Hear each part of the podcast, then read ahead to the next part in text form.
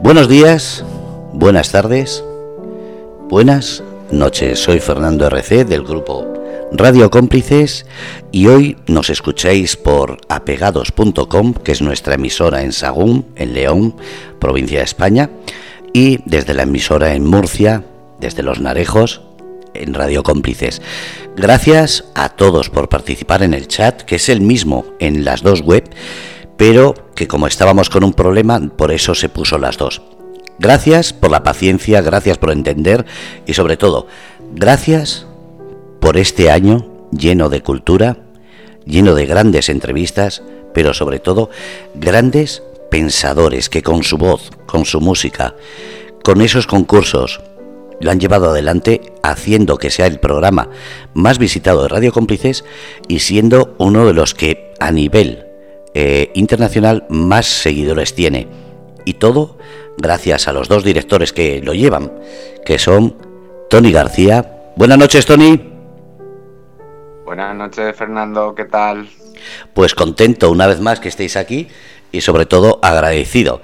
Y Cecilia Chávez, buenas noches.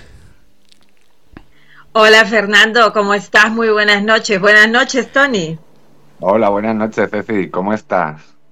Bien, Tony, feliz, contenta. ¿Cómo no voy a estarlo? Hoy, nuestro primer año, Tony.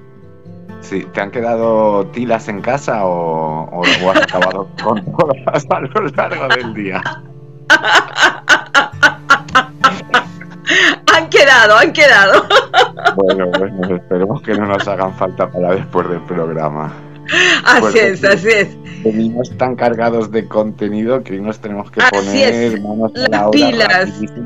Sí, sí, sí, Antes que nada, agradecer a todos nuestros seguidores, a nuestros oyentes, a todas aquellas personas que han hecho posible que este año eh, lleve el curso que ha llevado. Es un año de trópico de letras, es un año en el que tose, no solamente Tony y yo hemos estado en este navío a través de la poesía, de las letras y la literatura. Es un año en el cual nos han acompañado nuestros amigos amantes de las letras, nuestros amigos de las redes sociales, tanto de Twitter, Facebook como Instagram. La verdad es que estamos muy, muy agradecidos porque sin ustedes no hubiera sido posible este año. Eh, Trópico de Letras está no, no, solamente agradecido a su audiencia, sino a su fidelidad, a su constancia. Han, han, sido un año intenso entre Tony y yo, un año maravilloso. Yo creo que es la experiencia más grande que hemos vivido en eso, por lo menos para mí. Y y para ti también, yo creo, Tony, son muchas personas a las que tenemos que agradecer y también a aquellos que nos escuchan en diferido.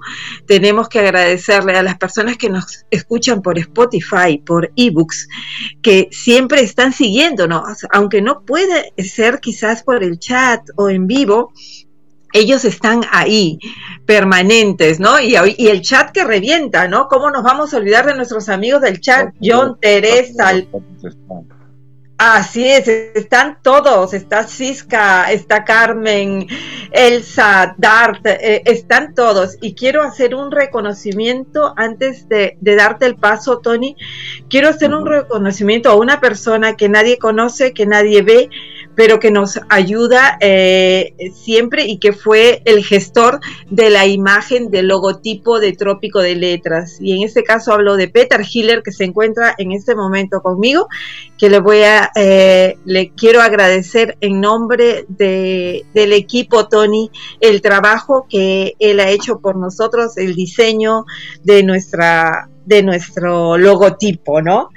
Y aquí él va a decirle un par de palabras en, en, en inglés porque él no habla el español.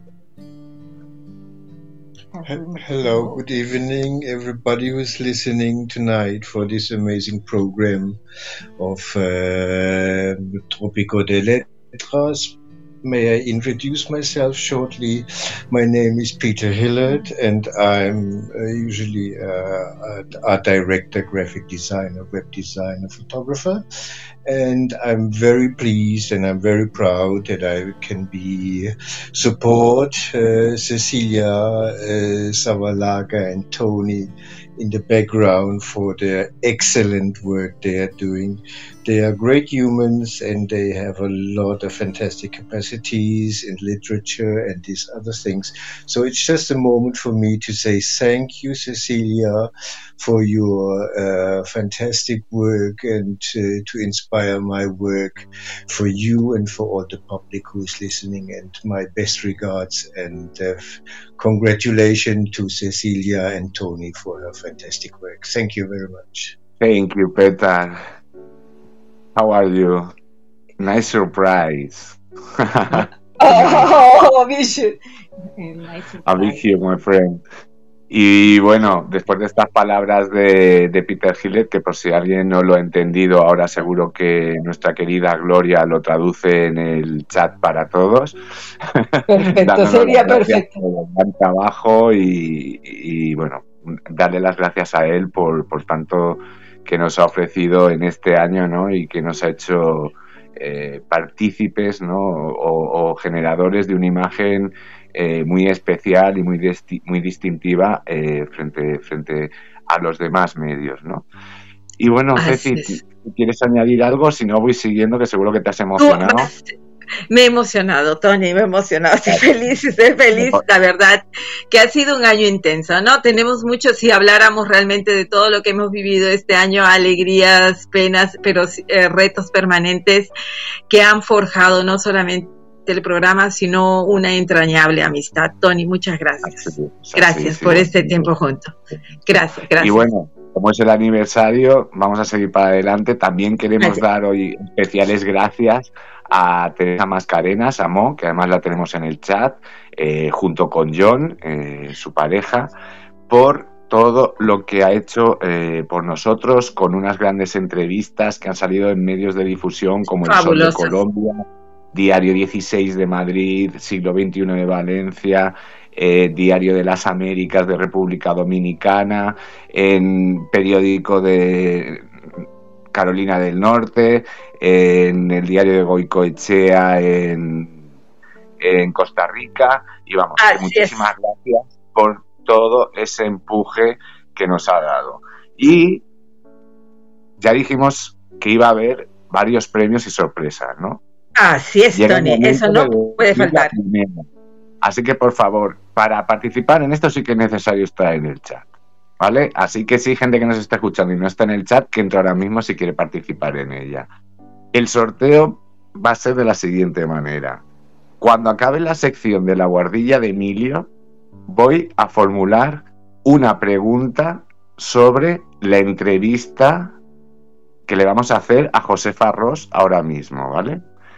Aquellos que la acierten, bueno, el primero que la acierte eh, Luz va a estar ahí a tope en el chat vigilando a ver quién es quien acierta el primero y que lo quiera y que lo quiera porque es una entrada doble para Fitur, ¿vale? Para la feria del turismo aquí en España. Entonces, a lo mejor eh, si eres de fuera de España no te puede interesar, pero poder responder, puedes responder, ¿vale?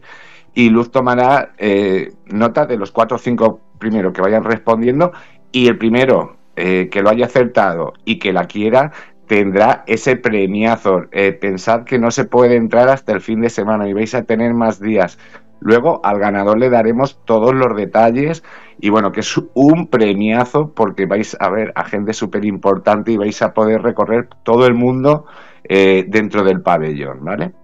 No hay que olvidarnos que es la segunda feria internacional de turismo más grande en el mundo, así es que es un premio extraordinario, Tony. Extraordinario. Y es en Madrid. Además, tú lo disfrutaste el año pasado, ¿verdad? Así es, así es, así es. Con Radio Cómplices es que va a ser un super pase prácticamente como el de prensa, ¿eh? es decir, puertas abiertas, cualquier horario, vamos, para disfrutar a tope. Y bueno, ya eso ha quedado claro. Así que vamos a pasar un poquito al turrón del programa, ¿no? Que, no se nos haga tarde.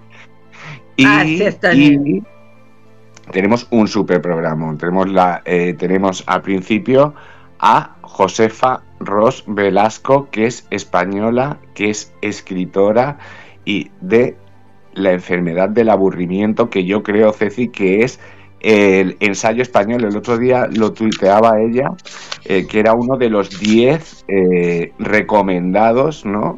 de, todos los de lengua hispana. y, yo te diría que es el número uno, ¿vale? Es que es grandioso. Es que es un libro muy interesante. Y bueno, a continuación tenemos en nuestra segunda hora a Manuel Pérez Subirana. Él es escritor, es español y es el autor del libro Mientras llovía. Es una novela que es estupenda. Nos la hemos leído con Tony, pero es que tiene de todo, tiene de todo. Y al final buenísimo, ¿eh? Sí, sí, sí, sí, sí, muy, muy buena novela. Pero bueno, Tony, vamos eh, avanzando. que pasaría a entrar a Josefa, deciros que para si hay alguien que no lo sepa, los que están en el chat, él fue finalista del premio Herralde de novela en el año 2005. Luego Ceci lo desgranará en profundidad el currículum.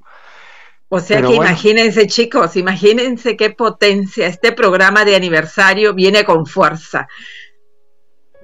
Yo os presento a Josefa Ros Velasco, ella es escritora, es española, estudió filosofía y trabaja eh, como docente, como investigadora en la Universidad Complutense de Madrid, ¿vale?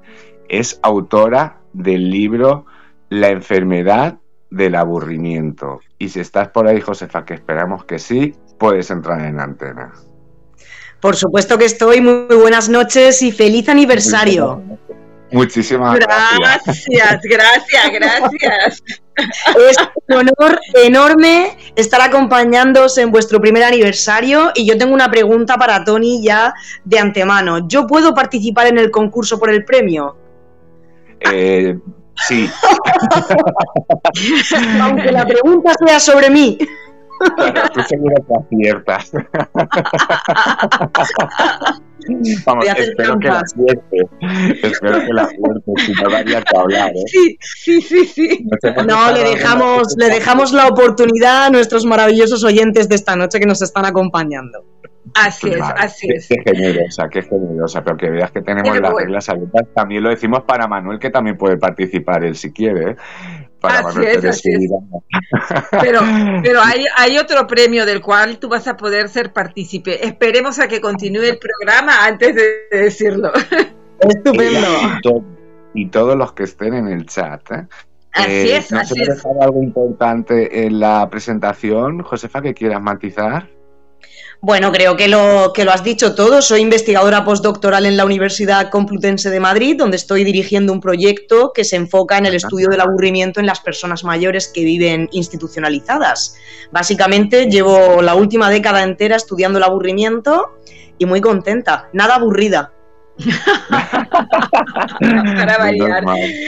Estoy con, un poco, con un poco de sueño porque esto para mí ya son horas intempestivas. bueno, háblanos un poco sobre tu formación de filosofía, eh, Josefa.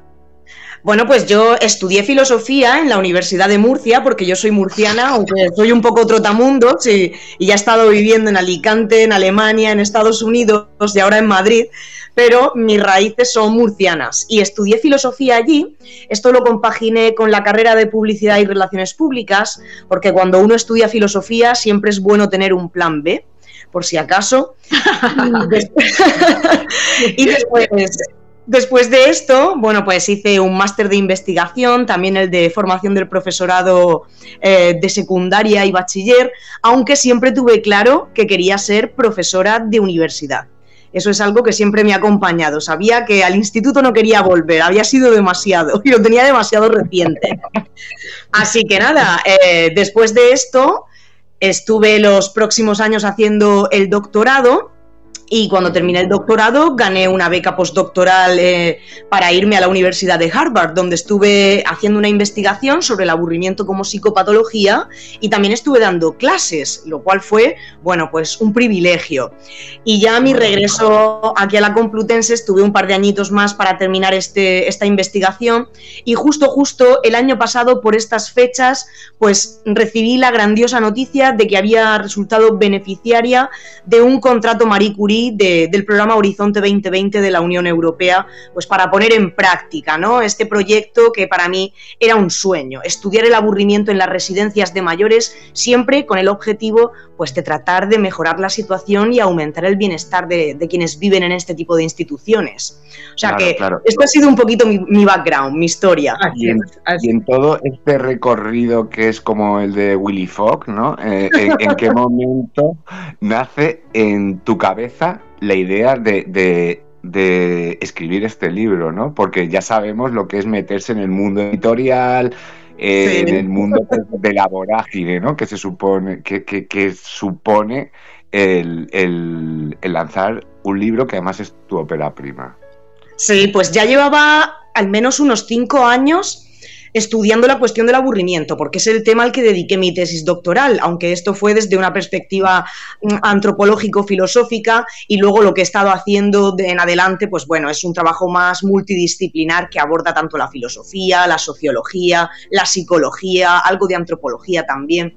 Pero bueno, ya había terminado el doctorado y yo estaba muy interesada en estudiar ese aburrimiento que a veces experimentamos de una forma más complicada, que se puede llegar a sentir como una patología, que nos afecta de una forma distinta a ese aburrimiento más cotidiano que todos podemos padecer en cualquier momento, ¿verdad? Leyendo un libro, escuchando un podcast, por supuesto, escuchando este programa nunca jamás pero ese aburrimiento es más sencillo, que es más cotidiano. Me interesaba un tipo de aburrimiento que permanece en el tiempo, del que nos cuesta mucho librarnos. Y así me lancé a la idea de, explorar a lo largo de toda la historia de Occidente cómo las narrativas filosóficas, teológicas, literarias e incluso médicas habían hablado del aburrimiento en términos de una enfermedad, de una patología. Y como esto no lo había hecho nadie nunca, pensé que tenía que compartirlo con el mundo, que no podía ser un ejercicio que me quedase para mí sola. Así que mira, me lié la manta a la cabeza, empecé el libro y he tardado casi cinco años en, en publicarlo.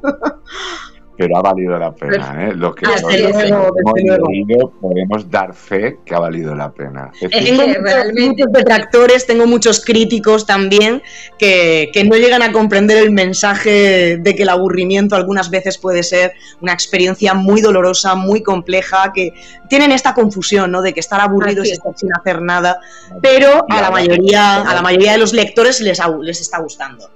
Y ahora lo vamos a desgranar todo lo que has ido hablando poquito a poco y con fragmentos eh, del libro para que, para que vean el enfoque de nuestros oyentes, Ceci. ¿Sí?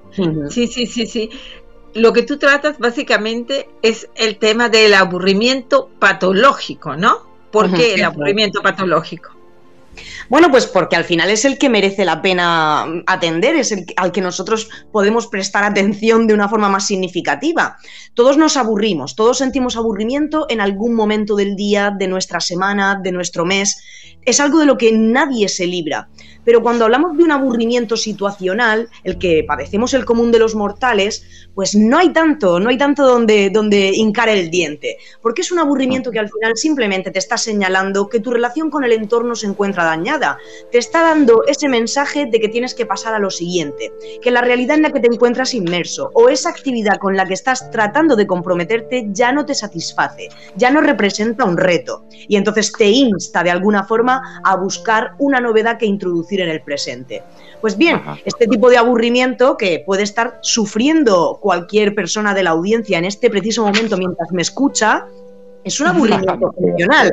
Es un aburrimiento que no tiene más vuelta de hoja. Lo único que uno tiene que hacer es prestar atención a ese aburrimiento y os aseguro que el aburrimiento se hace oír porque se experimenta de una forma muy dolorosa y en el momento en el que somos conscientes de eso es tan sencillo como diseñar una estrategia de huida de eso que nos está aburriendo, de esa fuente de aburrición y ponerla en práctica. Volviendo a este ejemplo, sería tan sencillo como que esa persona de la audiencia se desconectase, pero claro, perdería todas las sorpresas que están por venir en el programa.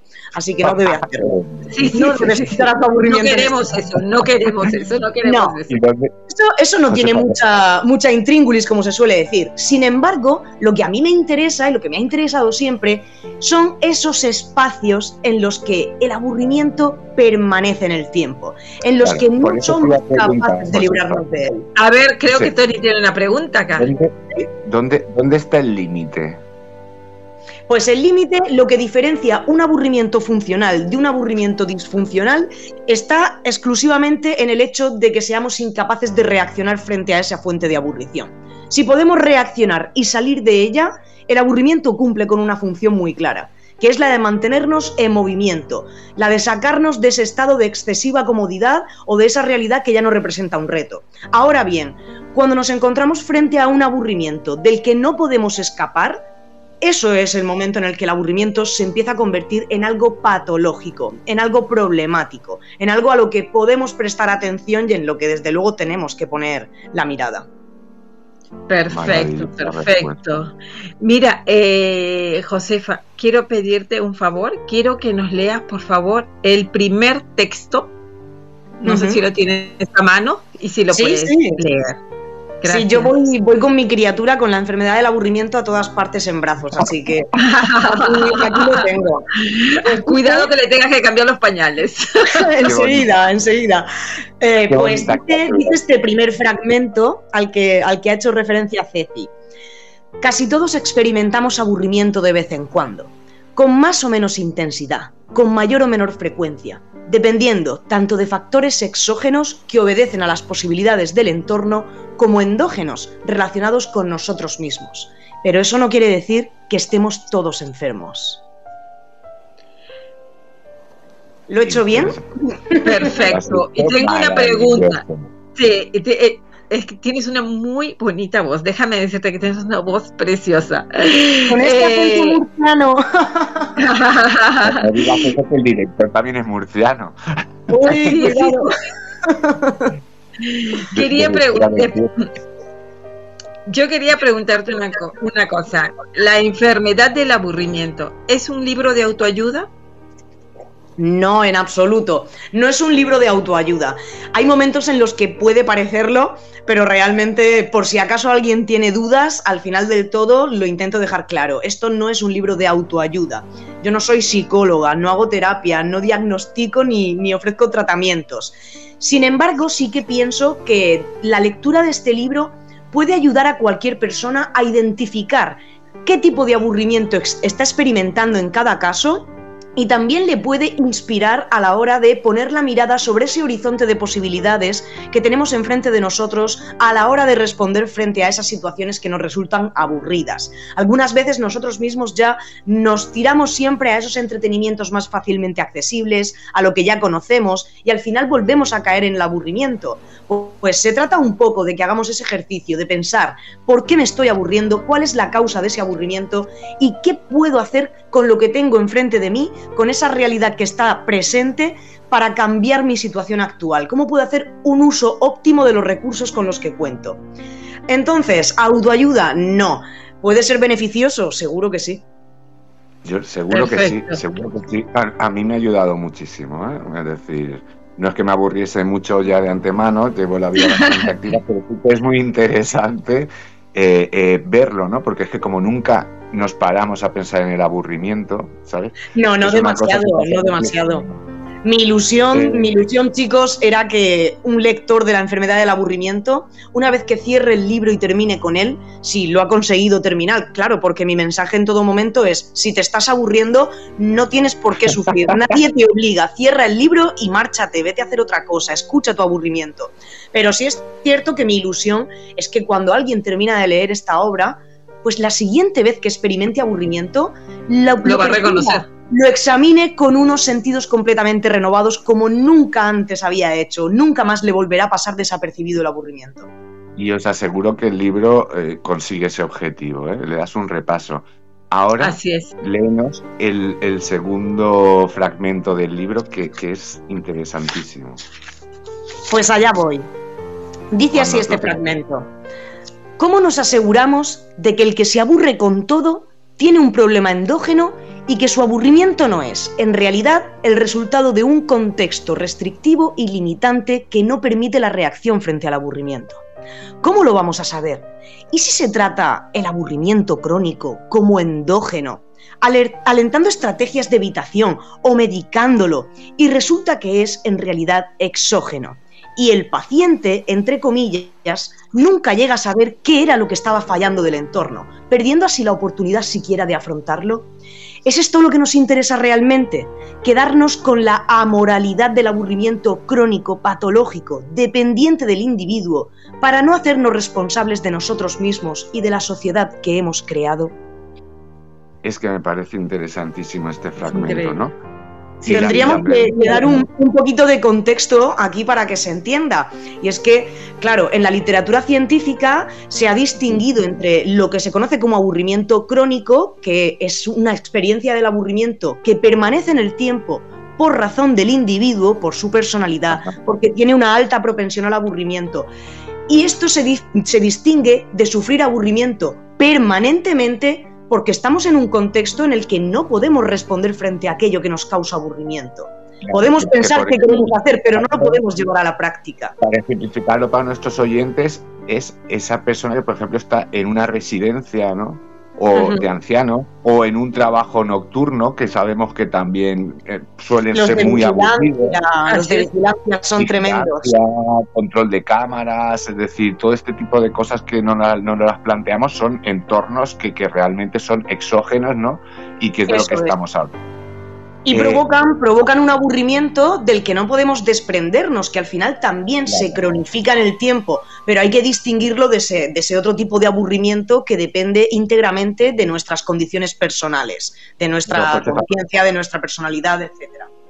La, la pregunta que te quiero hacer es, ¿realmente como sociedad, ¿vale? Ya no, ya no te hablo de individuos, sino como sociedad, ¿estamos concienciados de lo importante que es el problema del aburrimiento?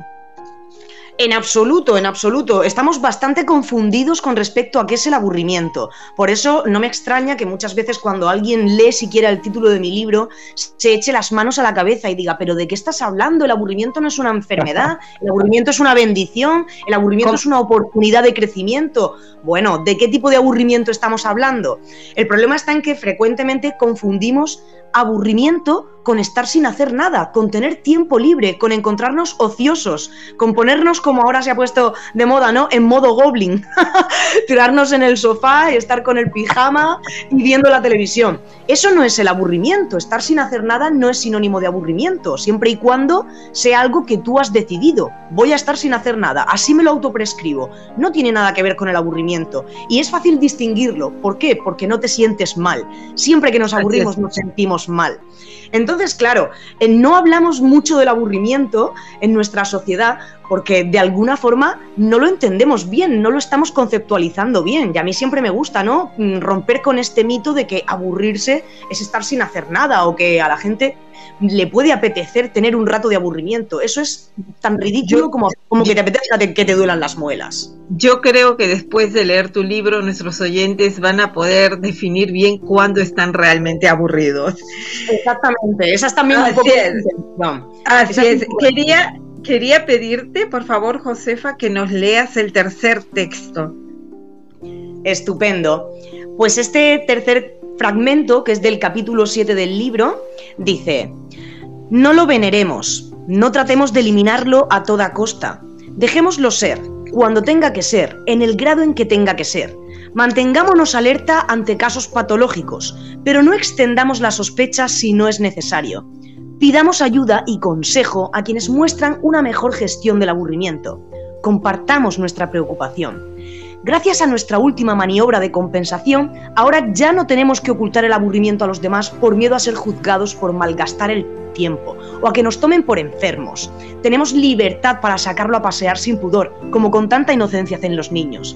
Desestigmaticemos el aburrimiento para poder abrir un diálogo sin precedentes sobre lo que nos aburre como individuos y como sociedad. Demos con estrategias de afrontamiento empleadas o por descubrir. Sigamos estudiando juntos el aburrimiento. En eso consiste aprender a tolerar el aburrimiento. No en provocarlo, no en soportarlo estoicamente, no en resignarse ante su vivencia, sino en asumir que es parte de nosotros y compartir nuestra vivencia de forma natural, sin avergonzarnos, sin castigarnos. Solo así es posible evitar enfermar de aburrimiento. Wow, buenísimo. Buenísimo, sí. Tocas, unas pautas súper interesantes ¿no? en, este fragmento. Lo primero es quitar el estigma, ¿vale? Que no me va a salir de todo. Desestigmatizar el aburrimiento. Vale. Eh, porque luego lo trataremos también en el mundo de redes y todo esto, ¿no? Parece que es que aburrirse te convierte en un ser, vamos, eh, hijo de un dios menor, ¿no? Eh, pero además, luego eh, estás, estamos viendo unas alternativas, ¿no? Eh, que, son las que solemos tomar, ¿no? La mayoría de nosotros. Y, hasta qué punto crees que, que los estímulos de ocio que nos genera la sociedad que tenemos a nuestro alrededor son de usar y tirar como los Kleenex? La verdad es que los estímulos, las oportunidades de ocio, ese catálogo de, oportunidades para llenar nuestro tiempo del poder de la mejor manera posible, eh, parece muy amplio, es en apariencia infinito, pero al final, bueno, pues nos deja un sabor agridulce, porque conseguimos llenar el tiempo con ellos, pero son entretenimientos que no están personalizados, no nos requieren de un ejercicio intelectual que tengamos que realizar para averiguar si realmente nos satisfacen, si nos aportan. Algo significativo. Son entretenimientos que están al alcance de todo el mundo, es una cultura del entretenimiento democratizada. Al teatro va quien tiene dinero y quien no también puede ir, al cine, a tomar una cerveza. El problema está en que nos hemos, hemos depositado mucha confianza en una industria del entretenimiento que al final, bueno, nos deja ese saborcillo, esa, esa, pequeña frustración, porque al final ya sabemos en qué consiste todo ese abanico de oportunidades. Aunque sea distinta la experiencia de ir a un concierto, bueno, pues hoy es un concierto de un cantante, mañana es un concierto de rock y es distinto pero ya sabes en qué consiste esa experiencia. Y esto de alguna forma nos lleva a querer jugar con el peligro de alguna forma. Buscamos experiencias más extremas, buscamos distinguirnos del resto de alguna manera. Entonces, bueno, ¿son entretenimientos de usar y tirar? Pues hasta cierto punto, porque llega un momento en el que ya sabes en qué consiste ir a tomar unas cañas con los amigos, en qué consiste ir a dar un paseo, en qué consiste ir a un parque de atracciones o ir a un estadio a ver un partido de fútbol. Al final sabes qué esperar y cuando uno sabe qué esperar, cuando la realidad deja de representar un reto, es cuando surge el aburrimiento. Son como pequeños parches de nicotina para el que es fumador. Es decir, eh, paracetamol, ¿no? Un, un paracetamol para, el momento. Bueno, paracetamol, sí. Ah, sí, sí. Aburridol. Aburridol en sus farmacias. Así es, así es. Mira, nos gustaría para continuar el programa que leas el, cuarto texto. Bien, pues este cuarto texto, que en este caso pertenece al capítulo quinto, dice, no es fácil decir qué produce más malestar, si estar aburrido por el hecho de no hacer nada o aburrirse haciendo algo que se supone que nos iba a librar del aburrimiento. En el primer caso, al menos todavía nos queda la expectativa de aliviar el aburrimiento si nos decidimos a emprender alguna acción contra él, mientras que en el segundo caso, todas nuestras esperanzas se han visto arruinadas y ya no nos queda más que la angustia de sentirnos atrapados. Buenísimo. Wow, terrible. Yo creo, yo creo que esa angustia, sí, terrible, efectivamente. el eh, final, además del párrafo que hemos escogido, es que es dramático. Eh, efectivamente, me ha robado la palabra de la boca. Y es que eh, ha sido hemos vivido momentos dramáticos en los últimos años. Ya hemos vivido momentos difíciles y quiero, quiero tu opinión. ¿Qué, qué qué rol jugó, qué papel jugó, qué sucedió durante la pandemia. Pues sobre todo al principio de, la pandemia, cuando estuvimos confinados, ahí es donde el aburrimiento dejó, dejó salir a pasear sus peores monstruos, porque no estamos acostumbrados a tener tiempo libre. El tiempo libre, que como digo, no es sinónimo de aburrimiento, si uno se plantea bien cómo quiere invertir ese tiempo de forma óptima, de forma significativa, no tiene por qué aparecer el aburrimiento. Pero para que esto suceda, pues tenemos que pasar por un ejercicio también muy doloroso, que es el estar con nosotros mismos, pensar, conocernos y saber realmente qué es lo que nos produce estímulo y qué nos produce, qué nos aporta significado a largo plazo. Entonces, lo que nos sucede es que tenemos muy poquito tiempo libre en nuestro día a día. Estamos muy dedicados al tiempo del deber, ¿verdad? Ese tiempo que empleamos en satisfacer nuestras necesidades primarias, en trabajar, cuidar de los niños, en el entorno doméstico. Y ese poco tiempo libre de que disponemos, bueno, pues acostumbramos, ¿no? A llenarlo, a evitar que aparezca el aburrimiento recurriendo a entretenimientos rápidos como son las plataformas de, contenido, las redes sociales. Está muy bien para media hora, que uno tiene ahí muerta entre, entre una tarea y otra, y no te da tiempo en realidad para hacer nada significativo. Bueno, pues te tomas esta píldora que es Twitter, te tomas la píldora de Facebook y te hace su papel. Pero claro, lo que nos sucedió al estar confinados es que de repente dispusimos de una cantidad de tiempo libre enorme y al principio nos pareció, pues bueno, una oportunidad, ¿no? Para hacer todo eso que nunca teníamos tiempo de hacer. Pero cuando este tiempo fue aumentando y aumentando, pues nos dimos cuenta de que aparecía el aburrimiento una y otra y otra vez. Y esas cosas que, creíamos, ¿no? En las que habíamos depositado nuestra confianza, ya no eran tan, tan efectivas como nosotros habíamos esperado. Ver una serie de Netflix, un par de capítulos por la noche está bien, pero ver semanas y semanas Netflix sin parar, eso ya nos atraganta un poco, ya nos aburre. Y todo el mundo se quejaba del aburrimiento en las redes sociales a partir de la segunda semana. Entonces, claro, este es un aburrimiento situacional cronificado, es un aburrimiento que procede del contexto, del entorno y frente al que no podíamos responder, porque casi todas las, estrategias de huida de ese aburrimiento que se nos pasaban por la cabeza consistían en cosas que estaban prohibidas. Todos pensábamos, es que si pudiera ir al gimnasio, es que si pudiera ver a mi familia, es que si pudiera ir a pasear, nada de eso se podía hacer. Entonces los niveles de aburrimiento se incrementaron a niveles insospechados. Cuando el aburrimiento situacional cronificado permanece en el tiempo, al final solemos responder frente a este de manera desadaptativa, de forma extrema, de forma explosiva. Y así vimos muchos quebrantamientos de las normas, claro. Claro. Exacto, exacto. como vamos muy bien de tiempo, antes de, que pases a par impar, me gustaría hacerle otra pregunta a Josefa, sorprendentemente bien de tiempo vamos. Eh, eh, Estoy intentando no enrollarme y portarme bien, para que dé tiempo a muchas preguntas. vas a una velocidad maravillosa. A ver, eh, tú estás centrada ahora en, el, en, el, en los ancianos, ¿verdad? Principalmente. Eso es lo que está centrado en tu estudio. ¿Qué experiencia? Y además estás ahora en directo haciéndolo, ¿no? Esta semana estabas con trabajo de campo, sí, con todo. Sí, sí. Sí, sí, justamente estoy en, un, en, una fase de, trabajo de campo, yendo a las residencias a preguntar a los, a los propios mayores si se aburren, si están a gusto con las actividades, qué les gustaría hacer, todas estas cosas. voy a hacer una pequeña reflexión, ¿no? Es decir, en muchas culturas y durante muchos tiempo, ¿no?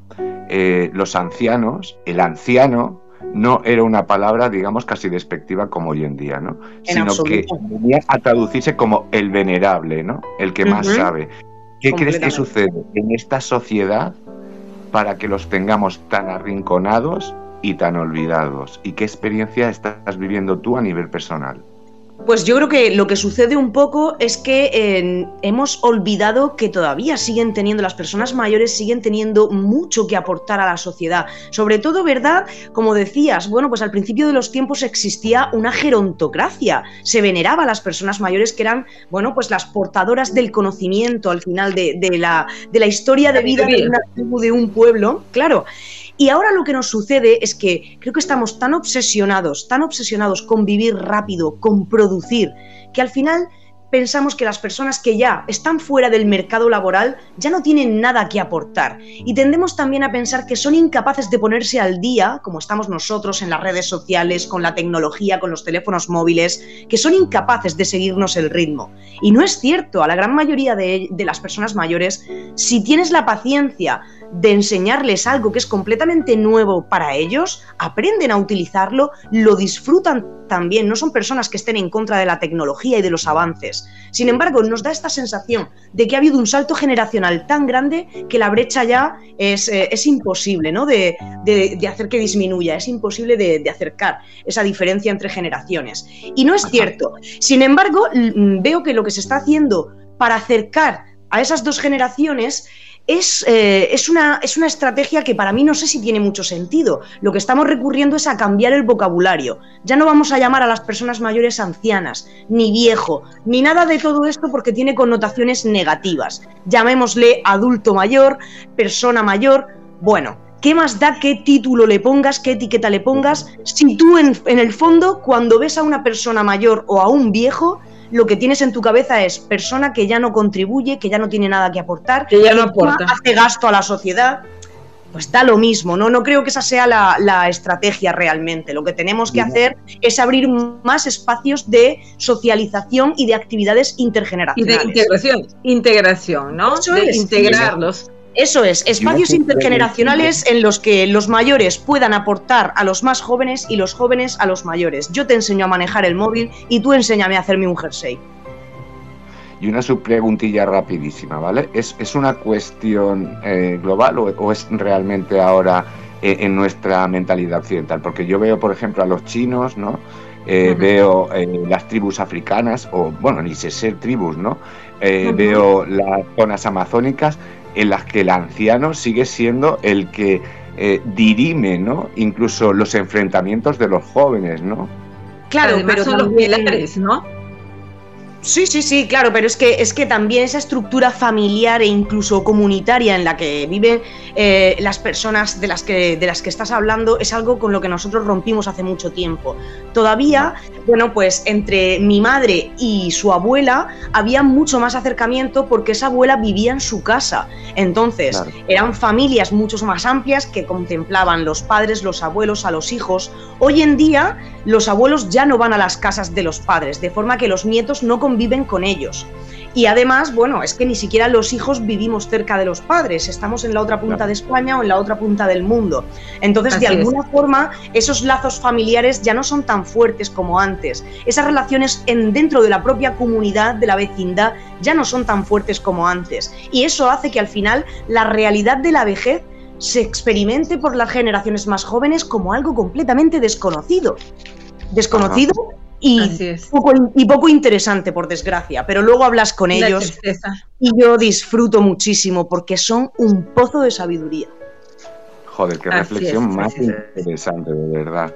Ceci, te, dejo que sigas. No solamente interesante, muy humana también, ¿no? Porque nos olvidamos que son seres humanos como nosotros que de repente unos años mayores que nosotros, que han vivido, que han dejado una huella y que tienen mucho por dar, pero el modern, eh, este modernismo en el que vivimos, este correr del día a día, no, nos, no nos dan tiempo para pensar un poquito y detenernos a pensar en que ellos nos pueden todavía seguir dando mucho, porque ellos tienen la sabiduría de la vida que han vivido. Y para el que sea un poquito más egoísta, que simplemente piense en que si tiene suerte también va a llegar a viejo. Y también que se le respete, que se aproveche su sabiduría, que se le permita participar en la sociedad. Por supuesto. Hay que pensarlo. así, es. así es, así es. Bueno, y para continuar, este, empezamos con el par impar. Tony, esto es así. Eh, son Tony y yo somos un par y contigo somos eh, impares, ¿no? Y ya, y ahora, y ahora vamos, eh, son preguntas cortas, de respuestas cortas. Tony, empieza haciéndote la primera pregunta. A ver, esta, esta para mí es importante. ¿Qué importancia crees que tiene la filosofía en la formación de los, eh, de los estudios de los alumnos? Bueno, creo que la filosofía es importante porque es esencial que al final se les presente todos esos paradigmas de pensamiento, todas esas corrientes que al final son las que han determinado cómo ha ido evolucionando la sociedad. Sin la filosofía, sin esa historia de las ideas, es muy difícil conocer nuestro pasado, enfrentarnos al presente y determinar cómo queremos que sea el futuro. ¿Ha estado bien de corta? Sí, ha estado bien de corta. Y yo tengo dos pequeñas yo tengo dos pequeñas preguntas en una, mire, dos, dos pequeñitas, ¿ya? Primero, el aburri todos nos aburrimos. Tú nos dices que todos nos aburrimos en el día a día. ¿Cuánto te aburres tú en tu día a día? Y mi segunda pregunta es, ¿el, el aburrimiento es siempre un daño? Bueno, pues ¿cuánto me aburro yo? Depende del día, desde luego. Hay un estudio que dice que todos nos aburrimos el 30% del tiempo de cada media hora, lo cual es una pena porque significa que, todos los presentes ya se han aburrido en algún momento durante esta entrevista. Yo creo, que me aburro, me aburro en torno a, a un 10% del día. Estoy dentro de la normalidad. ¿Cuándo aburrirse representa un daño? En el momento en el que, cuando recibes ese mensaje doloroso de que tu relación con el entorno está dañada, no puedes hacer nada para restaurarla, para devolverte a ese equilibrio. Ahí es cuando el aburrimiento se convierte en un daño. Buenísima respuesta. Sí. Eh, José, la que te voy a hacer ahora es, complicada, ¿vale? Uy, qué eh,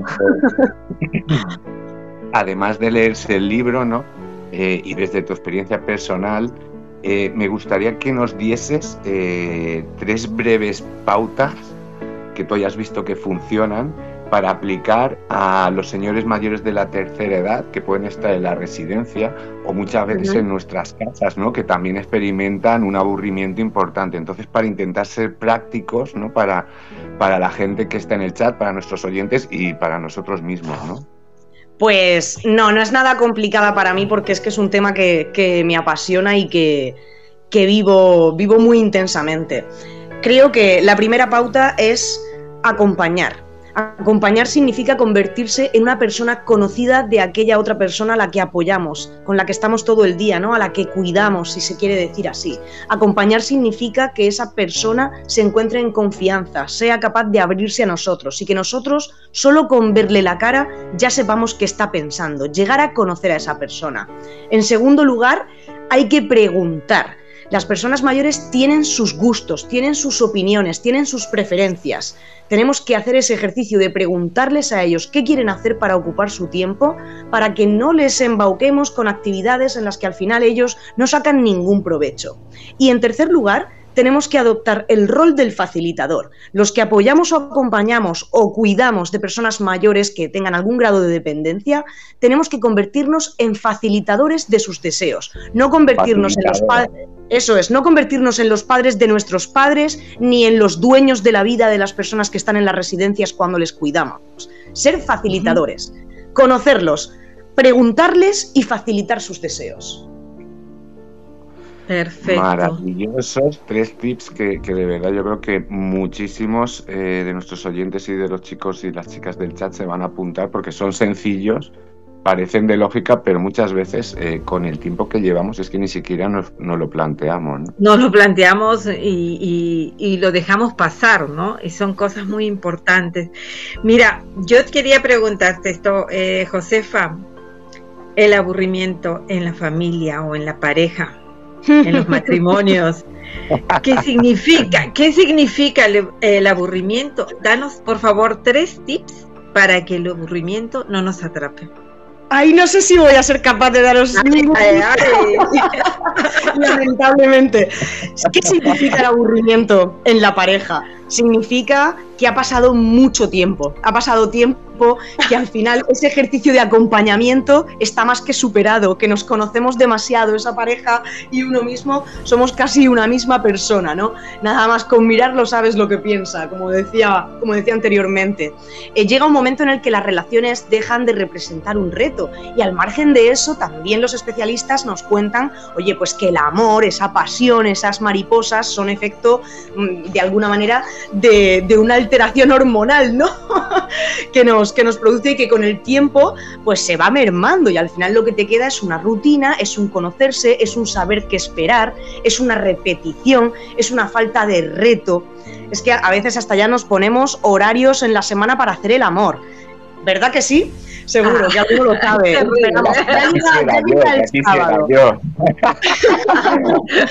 Entonces, Eso es lo que significa, eso es lo que significa el aburrimiento en una relación, desde luego, que al final pues se ha perdido ese elemento de desconocimiento que antes esa persona suponía para ti. ¿Qué hay que hacer? Bueno, tienes que sopesar, ¿realmente te merece la pena aguantar el aburrimiento? ¿Tienes un objetivo en el horizonte que haga que merezca la pena sufrir ese aburrimiento, que haga que ese aburrimiento al final no sea tanto? Nosotros, las personas, estamos dispuestas a aguantar el aburrimiento siempre y cuando veamos que hay una recompensa por, esa, por esa, ese aguante ¿no? del aburrimiento. Si tu objetivo final es pasar el resto de tu vida con esa persona, podrás soportar un poquito de aburrimiento, pero tienes que hacerte realmente esa pregunta. ¿Tengo un motivo de peso por el cual aguantar el aburrimiento de esta relación? ¿O realmente es porque tengo miedo al cambio, tengo miedo a, bueno, de repente encontrarme solo, empezar de cero? Porque si es así, es que es justo lo que te está diciendo el aburrimiento. Lánzate a la piscina y corre el riesgo. Pero oye, yo siempre aconsejo tener paciencia, ¿eh? Wow, madre perfecto, mía. Perfecto, perfecto. Maravillosos consejos.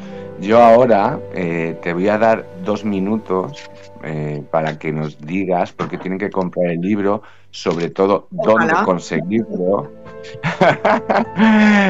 dónde lo pueden conseguir y bueno, si quieres dar eh, tu red social o lo que prefieras. Pues sí, estupendo, muchas gracias Tony. Pues la enfermedad del aburrimiento se puede encontrar en, muchísimas librerías, tanto en España como en Latinoamérica.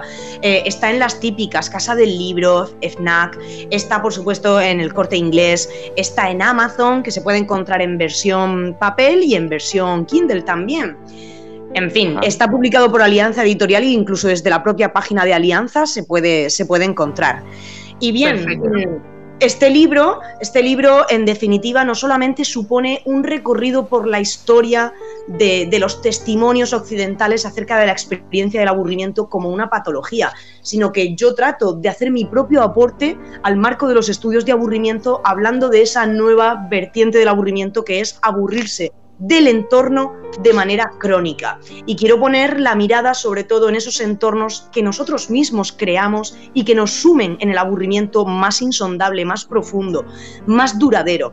Al final de lo que se trata es de que el lector se anime a hablar de aquello que le aburre que no tenga vergüenza, que no tenga reparo en compartir con los demás qué es lo que le produce aburrimiento, que comprenda que el aburrimiento es algo natural, es algo natural y que cumple una función, esa función de evitar que nos quedemos estancados en aquello que ya no nos representa un reto y que ya no nos satisface ni nos aporta significado. Si nos callamos acerca de lo que nos aburre, y muchas veces lo hacemos porque tenemos miedo de que los demás piensen que somos personas poco creativas, que tenemos poco mundo interior, de que caiga la culpa sobre nosotros, no es el entorno el aburrido, sino tú el incapaz de interesarte. Si hacemos esto, al final perpetuamos aquellas fuentes de aburrición que tanto ansiamos dejar atrás. Y mi contacto, por supuesto, en redes sociales es arroba josefarrosucm. Estoy en Twitter, Instagram y Facebook y encantadísima de contactar con vosotros, responder a cualquiera de vuestras preguntas y que nos conozcamos un poquito más. Muchas Qué maravilla de dos minutos. Sí. aún no te nos vayas, aún no te nos vayas porque Ceci te va a contar algo, nos va a contar algo a todos. Y después queremos que te salude Emilio por si quiere comentarte un poquito pues cómo, cómo ha ido el chat y entonces sí que te damos la despedida. A ver, Ceci, que nos Me parece Así es, así es, así es. Bueno, la verdad, Tony, tenemos un regalo para todos los que nuestros amigos que están en el chat y este regalo se lo des eh, se lo debemos realmente a Graciela Rossetti, no sé si la recuerdan, la señora que estuvo eh, presentando su libro en nuestro último eh, programa. Ella pertenece... ¿Perdón? La autora de Rufina. De Rufina, efectivamente. Ella eh, ella pertenece a una asociación de poetas latinoamericanos y ellos han escrito una antología literaria titulada 100 Poetas por la Paz del 2022, que está, eh, esto ha sido eh, dirigido por Verónica Marga Bianchi y ella nos ha dado, nos ha, nos ha otorgado el PDF de esta obra para que pueda ser repartido dentro de las personas del chat por nuestro aniversario. Pueden leer 100 eh, son 100 poetas hispano, uh, hispanoamericanos que han colaborado en favor a la paz de los países latinoamericanos, ya en pro a la paz de los países latinoamericanos. Así es que para quien esté interesado en alguno de estos libros, en, este libro, nuestra querida Luz Mariposa va a poner ahí el... Eh, ya lo ha puesto, le pedimos a que lo ponga varias veces como está haciendo y tú también te lo puedes así es. Así es, así es. Josefa, también es para ti, o sea que si lo deseas es completamente gratuito eh, y pueden seguir quizás en adelante. Nosotros podremos tener a Verónica Marga Bianchi con nosotros y saber un poco, porque no es la primera antología que ellos publican, son, eh, mucho, eh, son muchas antologías las que han ido publicando es realmente bastante interesante, ¿no? Y tratan de unirse poetas eh, latinoamericanos en busca de la paz entre los países de Latinoamérica. Eh, y vuelvo a repetirles, este es un libro sin fines de lucro. Bueno, y ahora para continuar, eh, continuamos. Dime. Dime, Josefa. Hola. Sí. sí. ¿Vas a decirnos algo? No iba a deciros nada, no he abierto la boca. Estaba escuchando atentamente porque yo también me quiero descargar el PDF. Perfecto, lo, tenemos. Si no, yo te lo mando por interno. Si no puedes por el chat, te lo mando por el interno. Y ahora, bueno, tenemos ahora tenemos a Emilio. Tenemos Emilio, hola. ¿Emilio?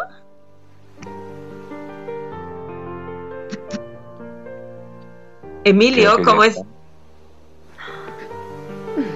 Hola, hola, que, tenía el micro cerrado, estaba abriendo el micro. Buenas noches. Buenas noches, Emilio, ¿cómo estás?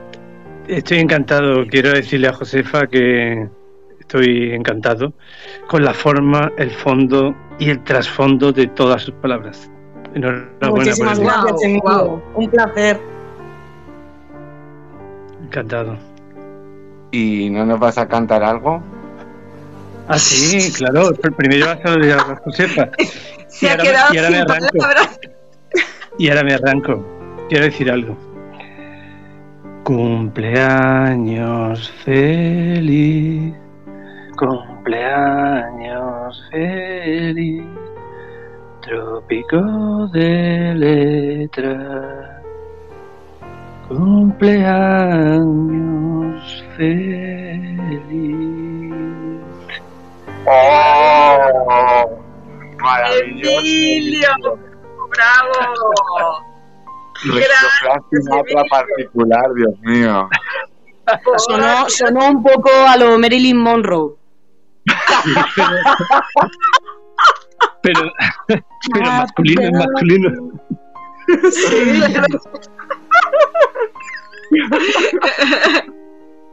¿Cómo, cómo, Gracias, Emilio. Emilio.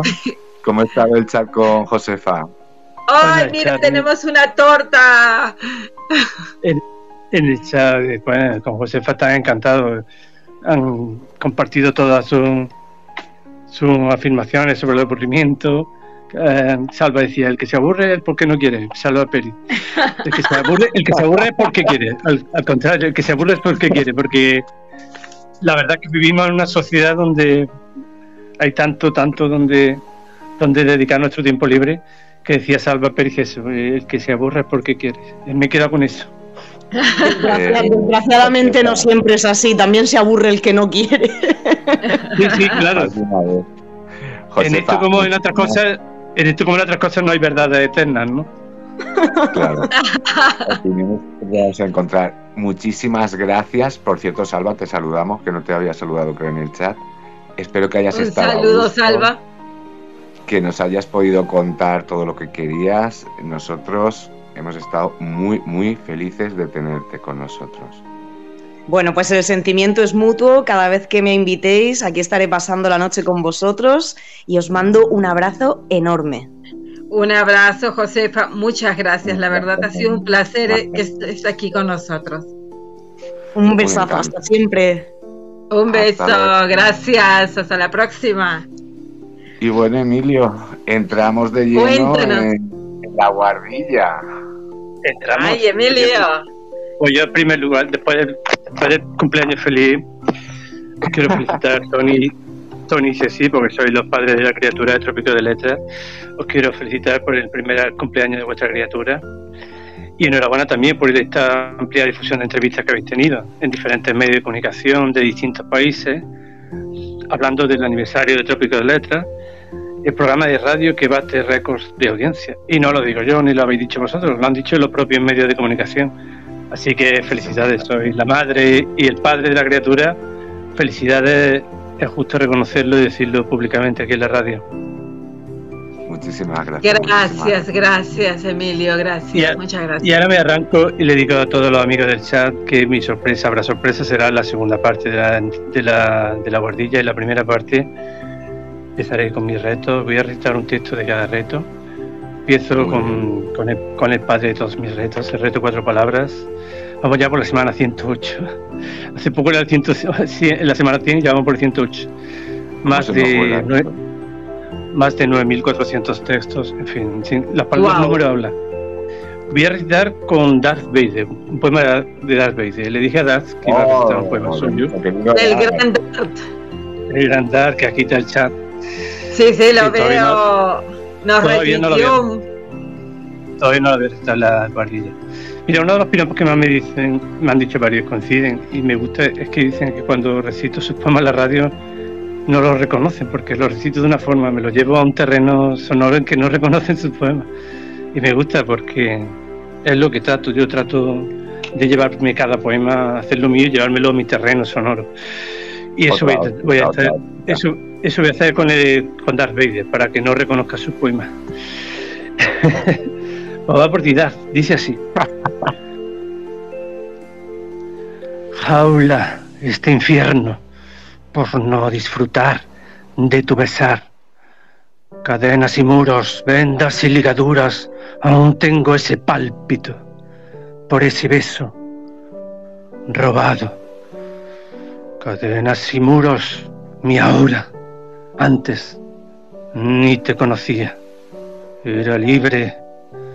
Soy ahora prisionero y mendigo por tu beso. ¡Wow! Emilio, Emilio. Ahí queda eso, único, único, único tu estilo es único, Emilio, único. Y pues enhorabuena, Dar. Sí, precioso poema, Dar. Ya luego leeré lo que me dice en Twitter. Sigo con segundo reto, escribo con mi GIF, el crucero de letras que me inventé.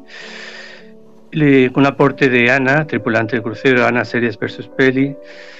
Escribió con, con, el reto, con escribo con mi GIF y con el reto cuatro palabras. Hizo un aporte doble con las cuatro palabras del reto y escribió esta preciosidad. Mientras desprendo las sombras que acarician mis temores, martillean los nervios y no llegan mis señales. ¿Cómo hacer ver un sentir, un sonrojado pellizco, si me aterra confesar que al pensarte, sin más, se me aviva el latido?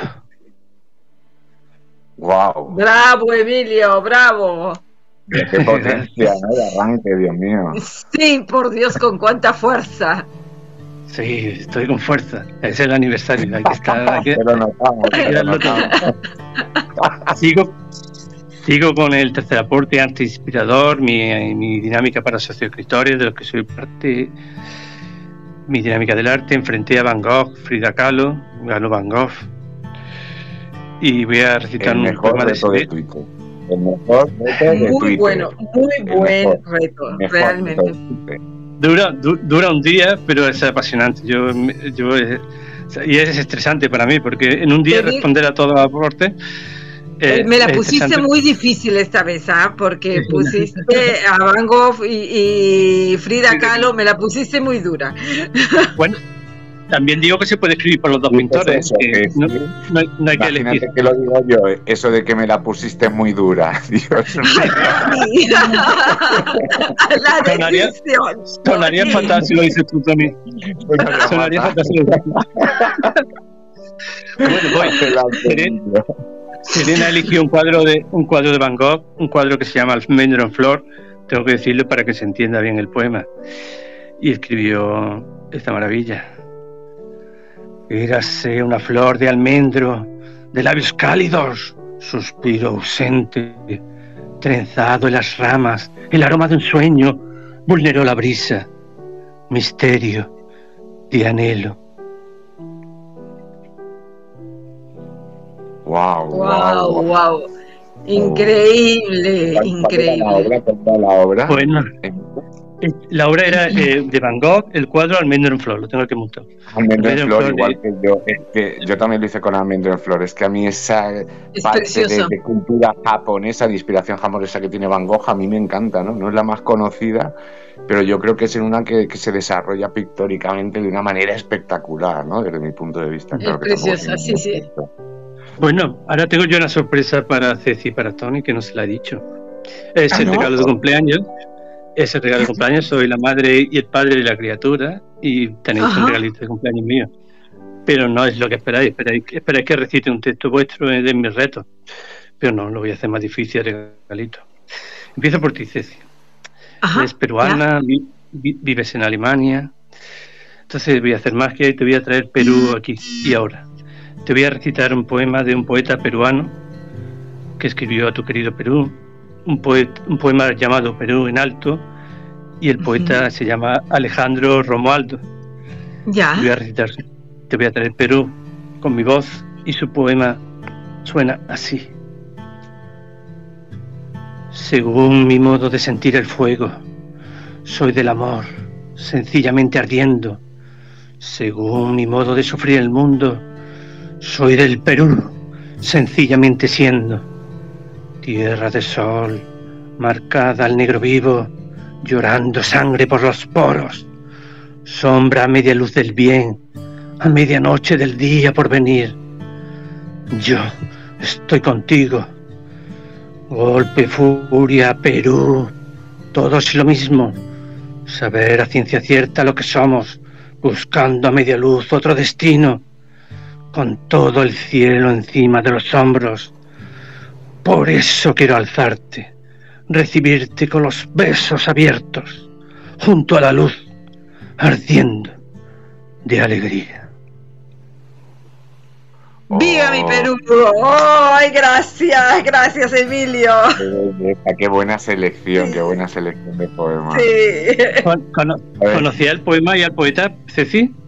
Sí, sí, sí, sí, conocí el poema y conocí al poeta y la verdad me encanta. Me encanta, es bellísimo. Bueno, ahora voy con la sorpresa para Tony. Tony es valenciano, enamorado de Valencia, lo lleva en bandera. Por tanto, te voy, a, te voy, a, traer un poema sobre Valencia, pero no sabes qué poema es. Pues ni más ni menos que de Antonio Machado. Un poema titulado Amanecer, Amanecer en Valencia se llama el poema. Y te lo regalo a ti recitándolo así. Estas rachas de marzo en los desvanes, hacia la mar del tiempo, la paloma de pluma tornasol, los tulipanes gigantes del jardín y el sol que asoma, bola de fuego entrado entre dorada bruma, a iluminar la tierra la valentina, hervor de leche y plata, añil y espuma, y velas blancas en la mar latina. Valencia de fecundas primaveras, de floridas almunias y arrozales. Feliz quiero cantarte como eras, tomando a un ancho río en tus canales, al dios marino con tus albuferas, al centauro de amor con tus rosales. Bravo, bravo. Me encanta, Emilio, y, que de pequeñito eh, hice un dibujo sobre él porque me lo pusieron en el cole, así que me has traído recuerdos maravillosos. Sí, sí, sí. Y aceptado, ¿no? Has aceptado de pleno, de pleno. Sí, sí, sí. Y más sorpresas, más sorpresas. Antes de la sorpresa voy a, poner una entrevista que le hice al presidente ah, andaluz, al presidente andaluz de CREA, de la Asociación Cultural de la que soy parte. Eh, estuvimos en Córdoba en la Copa de Navidad y le hice una entrevista, así que le voy a pedir, le voy a, pedir a Fernando, por favor, que ponga el audio. Es que tenemos un corresponsal de primera, Tony mandarle besos a María Piña, que está en el chat, a Vero, eh, que también son de la misma asociación. ¿eh? Un beso, María, un beso, Verónica, un beso a los dos. Cuando nos diga Fernando, adelante. Cuando quiera, Fernando. Buenas noches a todos los oyentes de Trópico de Letras. Estoy en el Hotel Averroe, en la Copa de Navidad de la Asociación CREA, y estoy con el presidente de la asociación, Francisco Arroyo. Buenas noches, Francisco. Buenas noches, un placer. Sí, mm, gracias por estar aquí en Trópico de Letras. Eh, quería que nos hicieras un balance de la asociación desde su reciente creación. Es una asociación a nivel de todas las ocho provincias andaluzas. Háblanos del balance. Pues la verdad es que es muy positivo por cuanto empezamos en julio, nos reunimos, nos juntamos, era, era una necesidad que tenía Andalucía, la promoción de la cultura, la promoción de las artes, esa unión en, en pro de, de, que por la crisis, por la pandemia, pues todo estaba muy, muy separado, todo estaba muy, muy mal entre comillas, ¿no? Entonces decidimos unirnos y hasta ahora pues se han hecho dos proyectos en tan pocos meses, dos proyectos bastante relevantes como son el Árbol de las Artes que se realizó en todas las provincias y como ha sido la antología poética de Crea eh, que, pretendemos que en un futuro pues tenga su, su repetición cada año.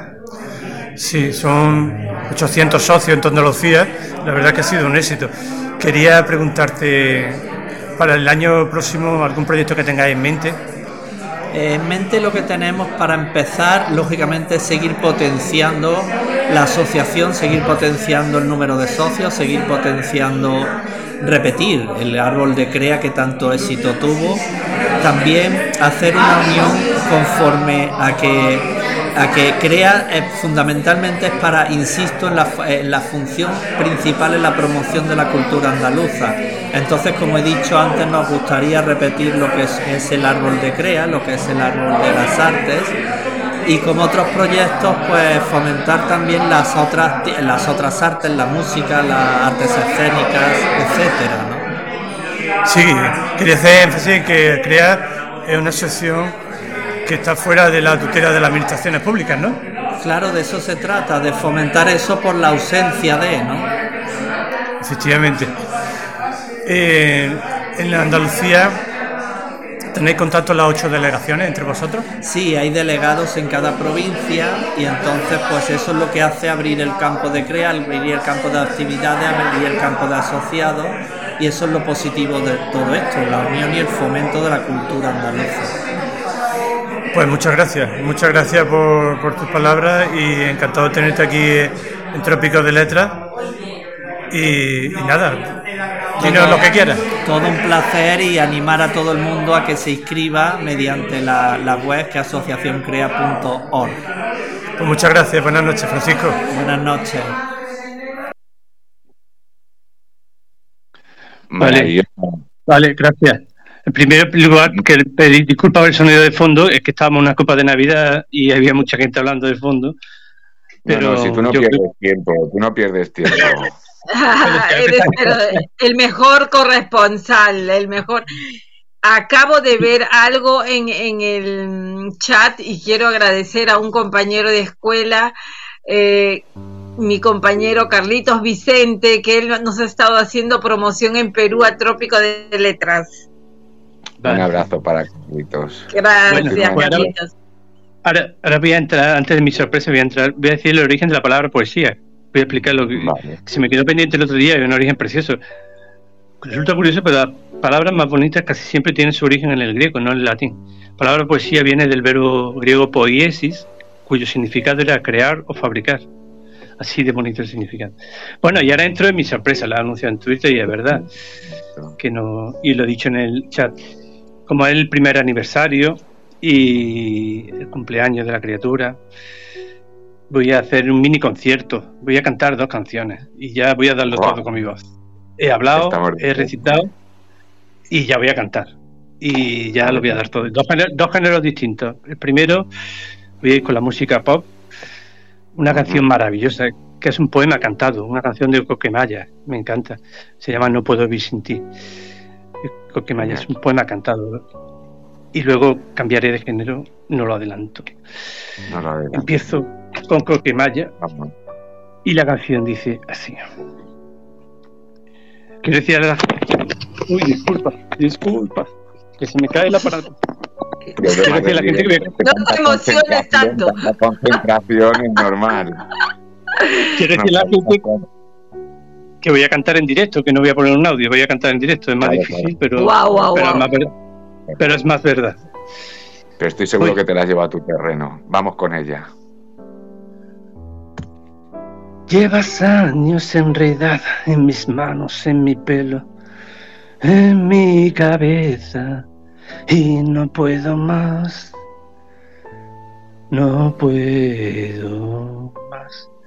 Debería estar cansado de tus manos, de tu pelo, de tus rarezas, pero quiero más. Yo quiero más. No puedo vivir sin ti. No hay manera. No puedo estar sin ti, no hay manera. Me dijiste que te irías, pero llevas en mi casa toda la vida. Sé que no te irás, tú no te irás. Has colgado tu bandera, traspasado la frontera Eres la reina, siempre reinarás, siempre reinarás. Y ahora estoy aquí esperando a que vengan a buscarme.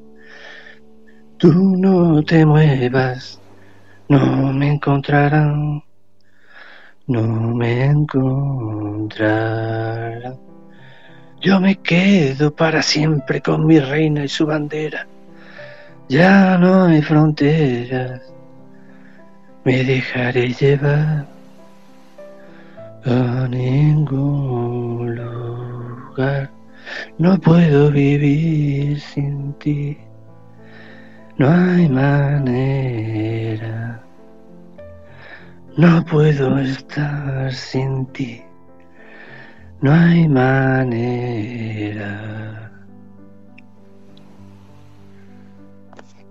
Bravo, Emilio, bravo. Maravilloso, Emilio. Maravilloso, Emilio. De verdad que sí, de verdad que sí. Gracias, Emilio, por tantas sorpresas. ¿Qué dicen en el chat? ¿Qué dicen en el chat? Ah, están felices, están que aplauden corazones, ole, bravo. Está, eh, la, la gente en éxtasis, místico. y bueno, vamos a ponerle el punto final a la serenata antes de que demos la bienvenida a Manuel. Efectivamente, voy a cambiar de tercio y estamos a tres días de la Nochebuena y nada mejor que cantar un villancico. Voy a, cantar de, voy a cambiar de registro totalmente. Oh, me, voy a poner, oh. voy a poner en modo villancico. Y voy a cantar un villancico de Rafael muy conocido que se llama El Tamborilero. Y oh, de Rafael. Tremendo, tremendo, sí. Me lo voy a llevar a mi terreno, como siempre. Muy bien. Y, espero muy que original, tú. lo canten también este maravilloso villancico a ver, acompañen a Emilio. Vámonos todos juntos. Vámonos. Dice así. El camino que lleva a Belén baja hasta el valle que la nieve cubrió. Los pastorcillos quieren ver a su rey. Le traen regalos en su humilde zurro. Robo pom pom, robo pom pom. Ha nacido en un portal de Belén el niño Dios. Yo quisiera poner a tus pies algún presente que te agrade, Señor. Mas tú ya sabes que soy pobre también. Y no poseo más que un viejo tambor. Ropo pom pom, ropo pom pom, pom. En tu honor frente al portal tocaré con mi tambor el camino que lleva Belén. Yo voy marcando con mi viejo tambor. Nada mejor hay que te pueda ofrecer su ronco acento es un canto de amor. Ropo pom pom, ropo pom pom. Cuando Dios me vio tocando ante él, me sonrío, me sonrío. Bravo, Emilio. Bravo, Feliz bravo. Navidad. Feliz Navidad, Emilio. a todos los oyentes, a toda la gente que está en su casa, a todos los chicos del chat. Enhorabuena Así es. por echarle esa cara que le echas y por alegrarnos a todos. Así es, Y sabes que el próximo año Tony va a cantar con Emilio, porque Tony le hacía la segunda, así que Tony canta Claro, con Emilio. Yo le ayudaba en el pom pom para darle más profundidad al tema, ¿sabes? Como no teníamos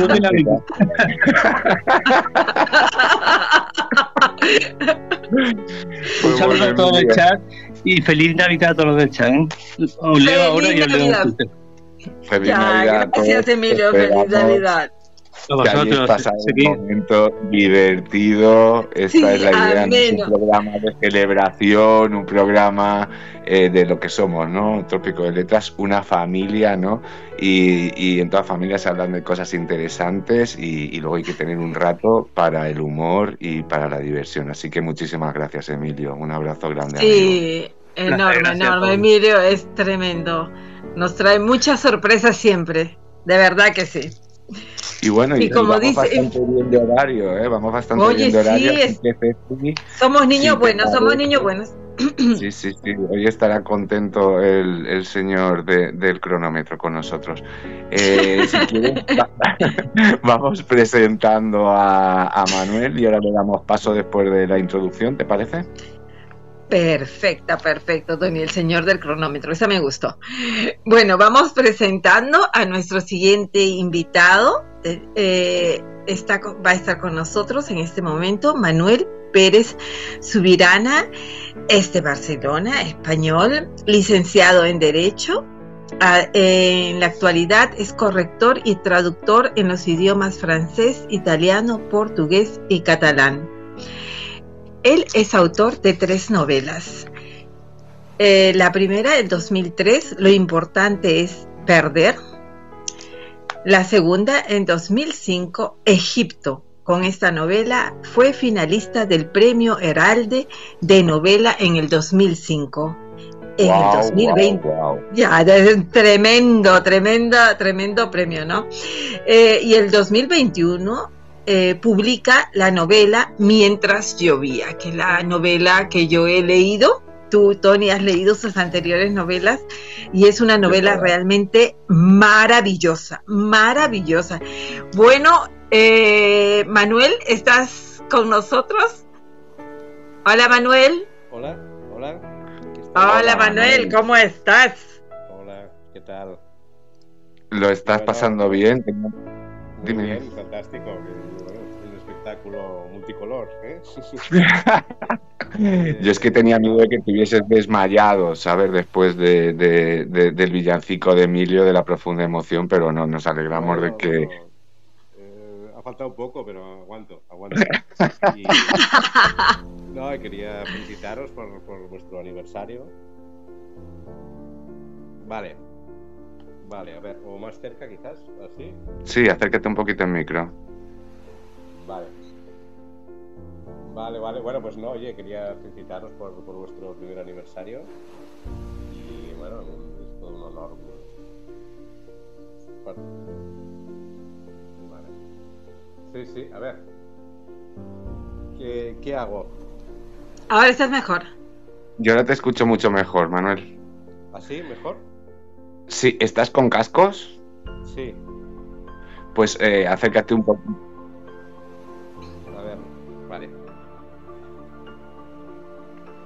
Quito, a ver, eh, a ver si os oigo entonces. Eh, perfecto. Bien así? A ti te escuchamos ahora perfecto, tú nos no escuchas. Oigo, entonces. Vale, pues póntelos. A ver. No. Es que sin cascos no os oigo. Vale, vale. Los dinos los tienes ya puestos. Sí, ¿me escucháis ahora bien? Perfecto, mucho mejor. Vale, vale. Eh, pues, pues, nada, te, iba a preguntar qué pasa en el año 2005, ¿no? Que hasta el 2021 estamos aquí, tus fans, esperando novela. Cuéntanos.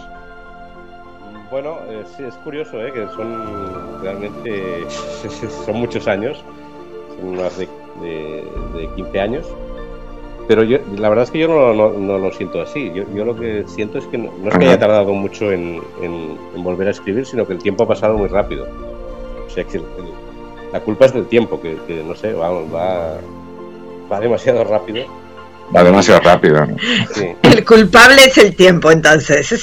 Sí, porque yo creo, yo, yo, yo, creo que llevo un ritmo bueno, pero, pero el tiempo de repente se, se me escapa y el tiempo no te acompaña. Y de repente han pasado 15 años y, resulta que no había escrito nada. Pero bueno, supongo que eso tiene que ver con que yo nunca me tomé la, literatura como, como una carrera, como un oficio. Eh, y entonces, bueno, siempre he escrito cuando, cuando realmente me apetecía, cuando realmente no, no podía retrasarlo más tiempo. Y, bueno, durante unos años, pues la verdad es que no tuve ganas, de, no necesitaba escribir. Y al final, pues bueno, eh, al final pues sí, me aparecieron esas ganas, apareció una historia y bueno, y, escribí esta novela hace esto, hace un par de años. Cuéntanos, este Manuel, ¿cómo llevas el trabajo, la familia y el escribir? ¿Cómo llevas, cómo manejas todo esto? Mm, pues mal, mal, la verdad es que mal. Eh, yo creo yo necesito mucho tiempo para, para escribir. Para escribir es un, una, una, actividad muy, muy absorbente, totalmente absorbente y, y con familia y con trabajo y tal, pues a mí me resulta prácticamente imposible. No sé, estoy intentando ver si se puede eh, conseguir pero la verdad es que me cuesta, me cuesta mucho y no sé, hay muchos escritores que, bueno, la mayoría, la, inmensa mayoría de los escritores lo hacen eh, y siempre se dice, ¿no? si uno quiere escribir, encuentra tiempo y, lo acaba haciendo. Yo no, la verdad es que yo, yo no, yo necesito, eh, necesito muchísimo tiempo por delante y, cuando no lo tengo, pues, pues me resulta imposible. Por eso también, pues te bloquea. Sí, he tardado tanto tiempo en, volver a publicar. A mí me resulta interesante, ¿no? Ya me resulta interesante eh, de que me cuesta escribir, me cuesta ponerme, ¿no? Ese coste, pero cuando nuestros oyentes eh, lo lean también entenderán en parte porque yo te quería, eh, ya para irnos acercándonos ya a la, a la obra, viendo un poquito de, de dónde provenimos, eh, tus tres novelas ¿no? se centran en, el personaje. Digamos que el personaje es la trama. ¿no? Eh, ¿Qué coste emocional tiene para ti el, desarrollo de estos eh, personajes, Manuel? Bueno, eh, tiene que, bueno, implica que, evidentemente que uno se moja totalmente, ¿no? Que uno se, digamos que, mis novelas parten de eso que, que se ha venido a llamar autoficción, ¿no? que, que algunos la, denostan y dicen que es una cosa terrible y otros, bueno. Eh, pero que tiene que ver con, hacer ficción de, con, tu propia, con tus propias experiencias. ¿no? Y, eso, bueno, pues hombre, implica eh, implicarte totalmente en, la obra, en lo que estás escribiendo.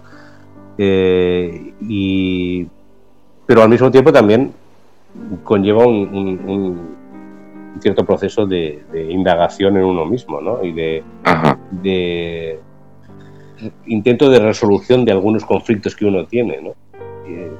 al final, bueno, se resuelven, la verdad es que yo creo que se resuelven pocos conflictos ¿eh? escribiendo, pero, pero algo, alguna ilusión de que, mira, de que algo has hecho, de que algo has ordenado y tal, sí que, sí que consigues.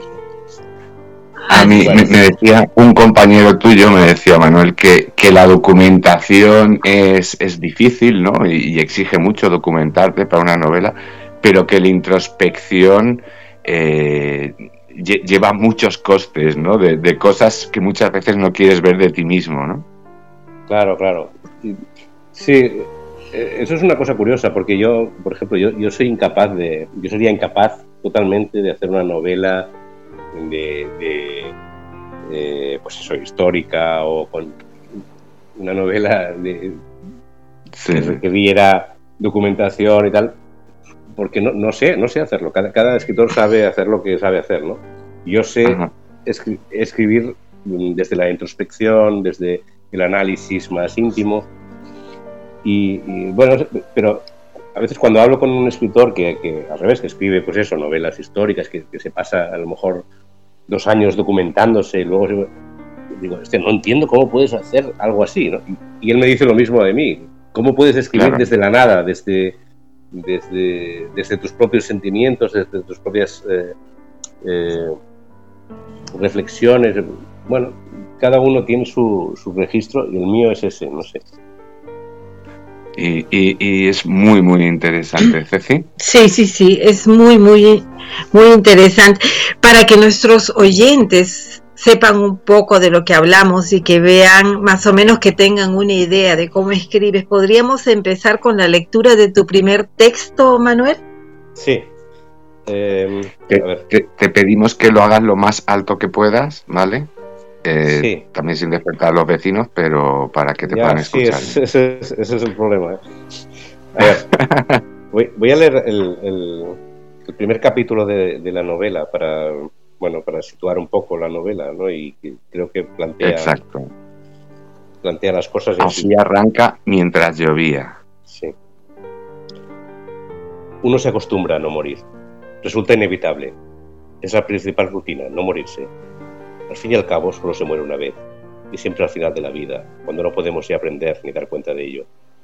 Lo habitual es seguir vivos, lo de siempre, lo de cada día, lo único que conocemos. Ir sumando minutos, días, después meses y años, indefinidamente, más allá de las advertencias y los peligros tantas veces conjurados. ¿Cómo no acostumbrarse? No, tampoco hoy sucederá, piensas. Ni mañana, lo que pudiendo suceder a cada instante todavía nunca ha sucedido, parece poco probable que vaya a suceder algún día. Dentro de mucho tiempo, si acaso. Cuando no seamos ya quienes somos ahora. Cuando nos convirtamos en alguien para quien la muerte no suponga ya un descalabro. Un dulce y tímido apagarse. Quizá entonces. Pero ese momento parece tan lejano, es algo tan difuso. He pensado mucho en ello estos últimos días, esa tendencia de la vida a cerrarse a uno en forma de rutina inquebrantable, He pensado en ello a raíz de encontrarme hace una semana en el buzón de mi casa una nota en la que se me amenazaba de muerte. Aunque tal vez ese verbo, pensar, no sea el más adecuado. Mi cabeza da vueltas alrededor de algo, pero apenas avanza o retrocede. Da vueltas. Sobre todo imagino. Desde que leí la nota, una y mil veces he tratado de imaginar cómo podrían ir las cosas. Cómo sucederá todo si al final la amenaza va en serio y existe ahí fuera alguien con la suficiente determinación como para cumplirla. Y aunque debo reconocer que por momentos estoy aterrado, es sobre todo la perplejidad la que me domina. Una perplejidad que parece no envejecer ni desgastarse, como si a cada instante una voz en mi interior se preguntara, con incredulidad siempre renovada, si realmente voy a morir, si realmente es posible que eso vaya a ocurrirle a alguien como yo. No es extraño, supongo. También para mí seguir vivo es lo normal, lo de siempre, lo de cada día. También para mí no morirme se me ha acabado convirtiendo en la más arraigada de las costumbres. Y sin embargo, ahí está la nota. Una nota parca, escrita a mano y con letras mayúsculas en un trozo de papel mal recortado. He descubierto dónde vives. Y al lado, una, una pequeña cruz mortuoria en color rojo. Wow. Este es el arranque de la novela eh, que como veis vuela, ¿no? Sí, Eh, sí, sí. Promete, texto ¿no? te Vamos a hacer dos preguntas. La primera te la voy a hacer yo y la segunda te la va a hacer Ceci, ¿vale? Eh, ¿Qué importancia das, Manuel, al, al inicio de tu novela, a la primera frase? Uno no se acostumbra a no morir. Así es. Bueno, le, doy toda la importancia porque básicamente eh, comencé esta novela después de tantos años eh, sin escribir. Eh, comencé esta novela por, por esta frase, porque de repente mm, me vino esta frase a la cabeza y me pareció que ahí detrás había, había eso, había una novela que si yo empezaba a tirar, eh, podría, podría sacar una novela y, y, y así fue. O sea, empecé con, con esta frase sin saber sin tener ni idea de lo que iba a escribir después.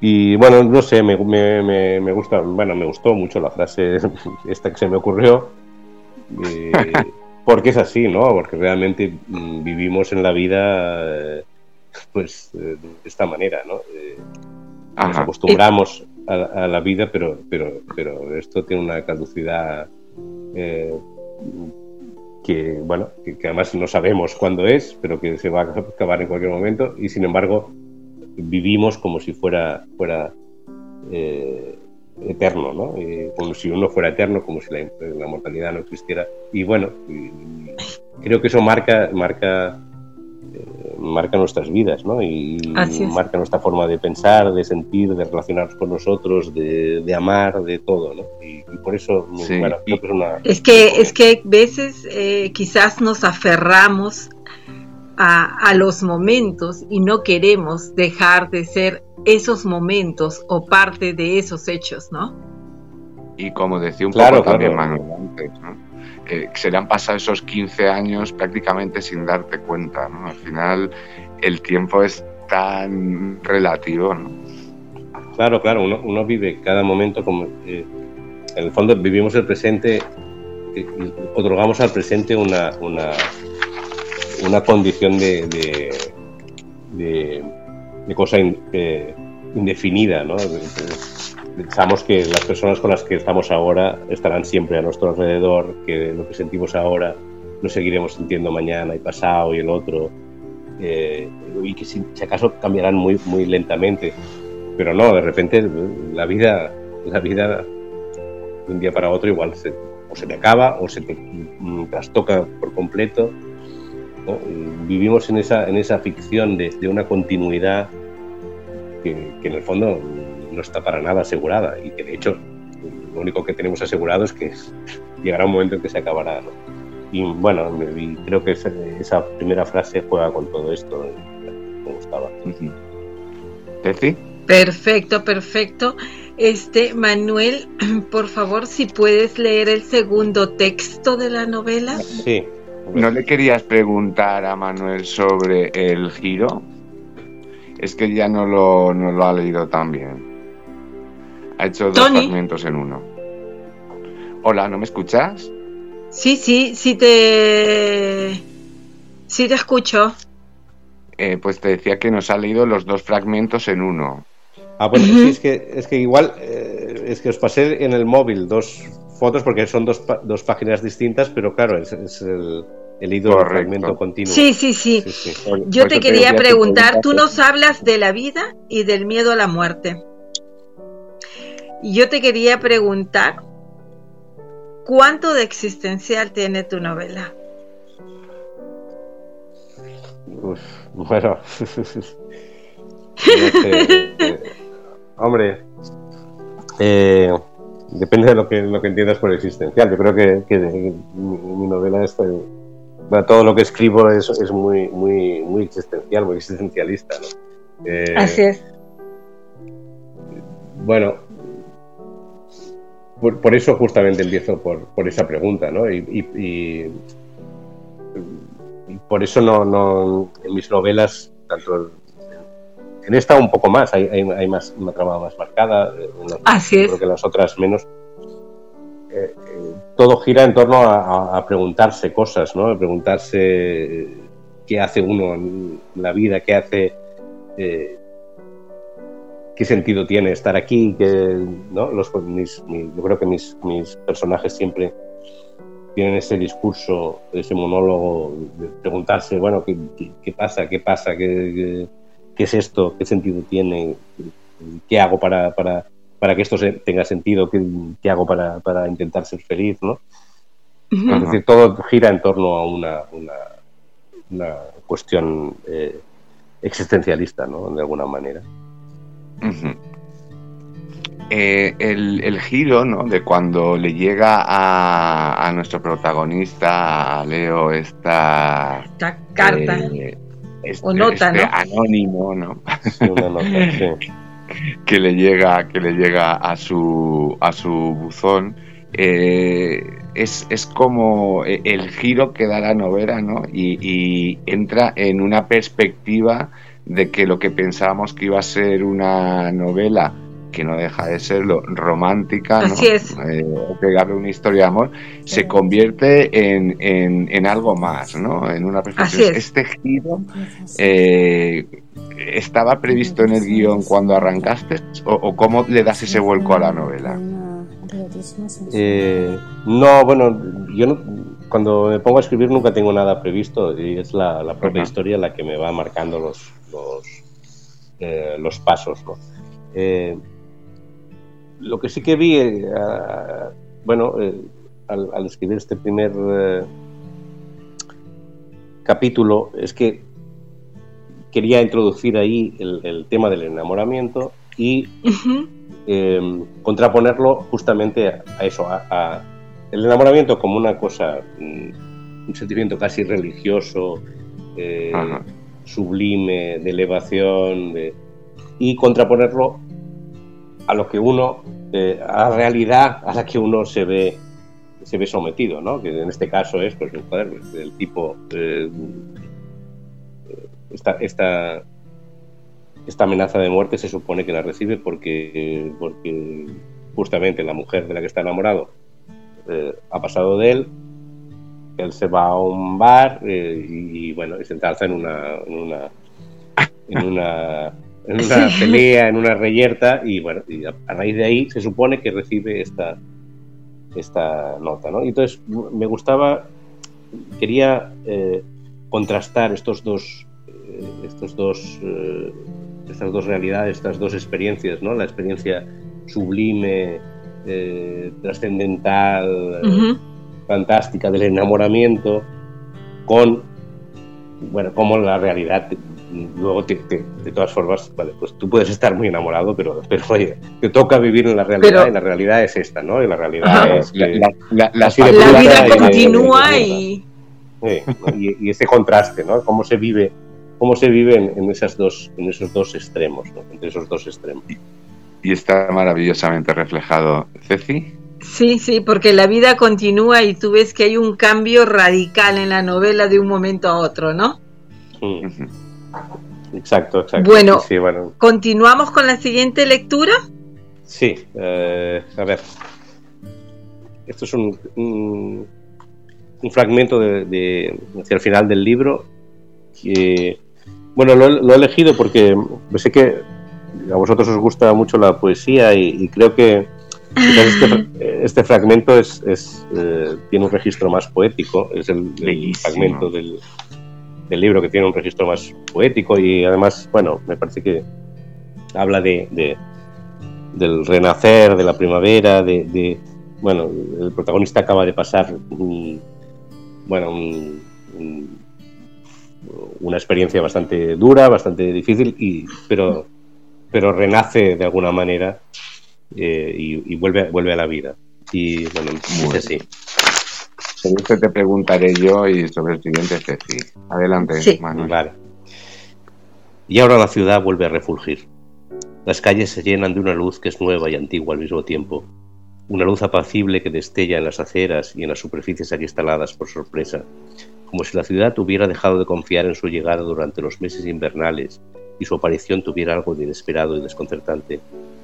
Un aire tibio y cargado de consuelo golpea en el rostro a ráfagas intermitentes. Florecen los plátanos y los almeces, y bajo su sombra los olores crean pasadizos hacia otros días y otras primaveras, hacia ese momento exacto en que, año tras año, uno descubre al fin que ha sobrevivido otro invierno. Y el sol empuja a la gente a las calles. Hay una liberalidad alegre y despreocupada en el movimiento de sus cuerpos, que se desperezan al fin del encogimiento de las últimas semanas. Los ruidos urbanos se entremezclan con el trino de los gorriones y las gaviotas y se expanden en ondas volátiles e impredecibles, como si sonaran en una bóveda hueca. Un susurro de vida se multiplica en cada esquina.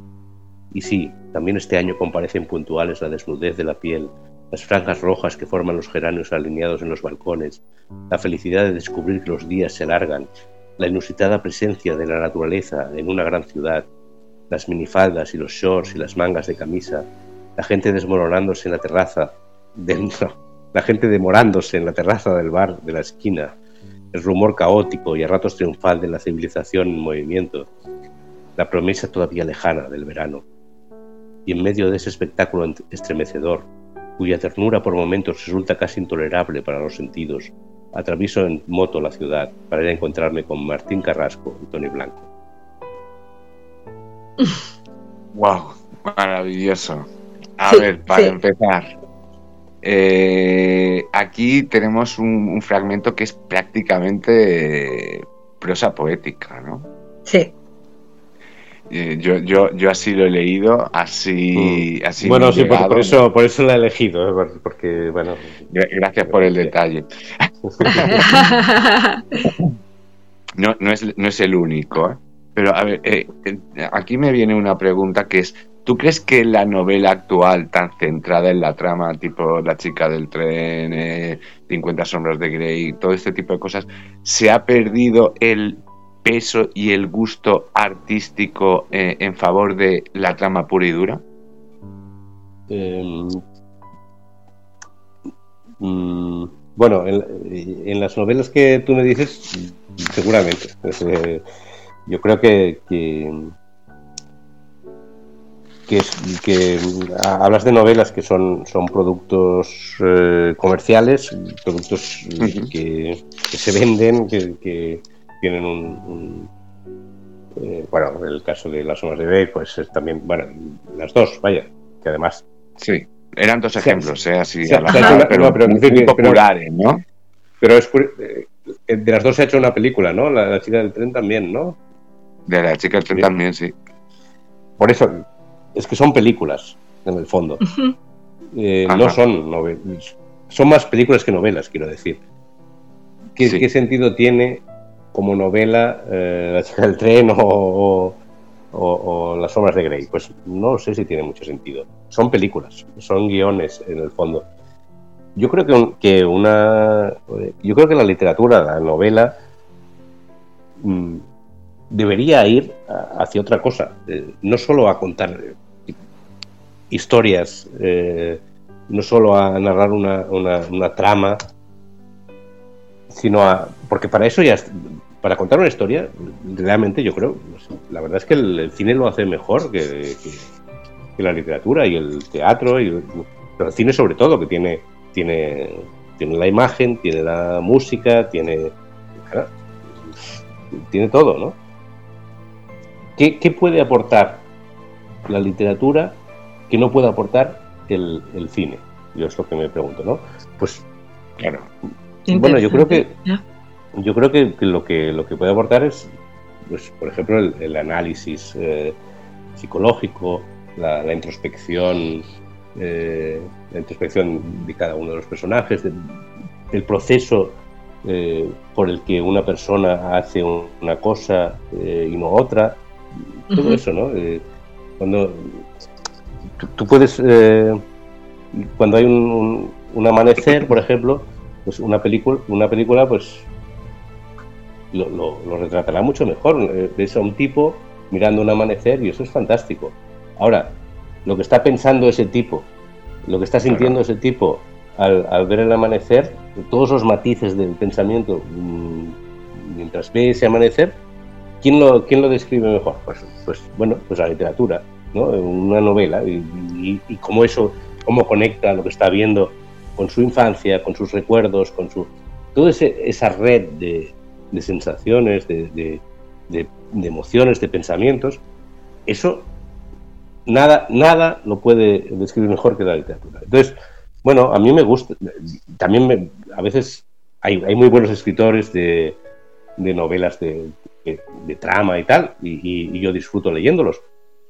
Pero la verdad es que como, como, como escritor y como lector, quizás lo que más me interesa es ese tipo de, autor que, bueno, que, que, accede a ese, a ese, a ese plano más exclusivo de la literatura, ¿no? de, entrar dentro de la cabeza de los, de los personajes y, describir cómo, cómo funcionan, cómo, cómo evolucionan, eh, cada, cada uno de los matices.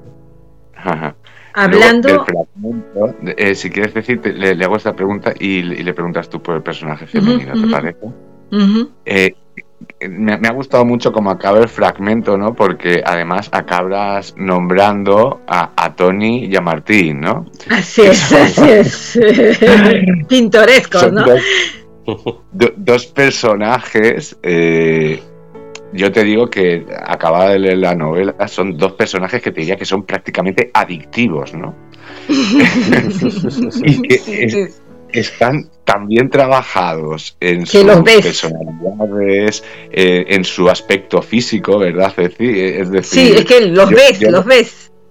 Claro, cuando acabas la novela los acabas sintiendo como, como amigos, entre comillas, tuyos, ¿no? Como conocidos tuyos sería la palabra.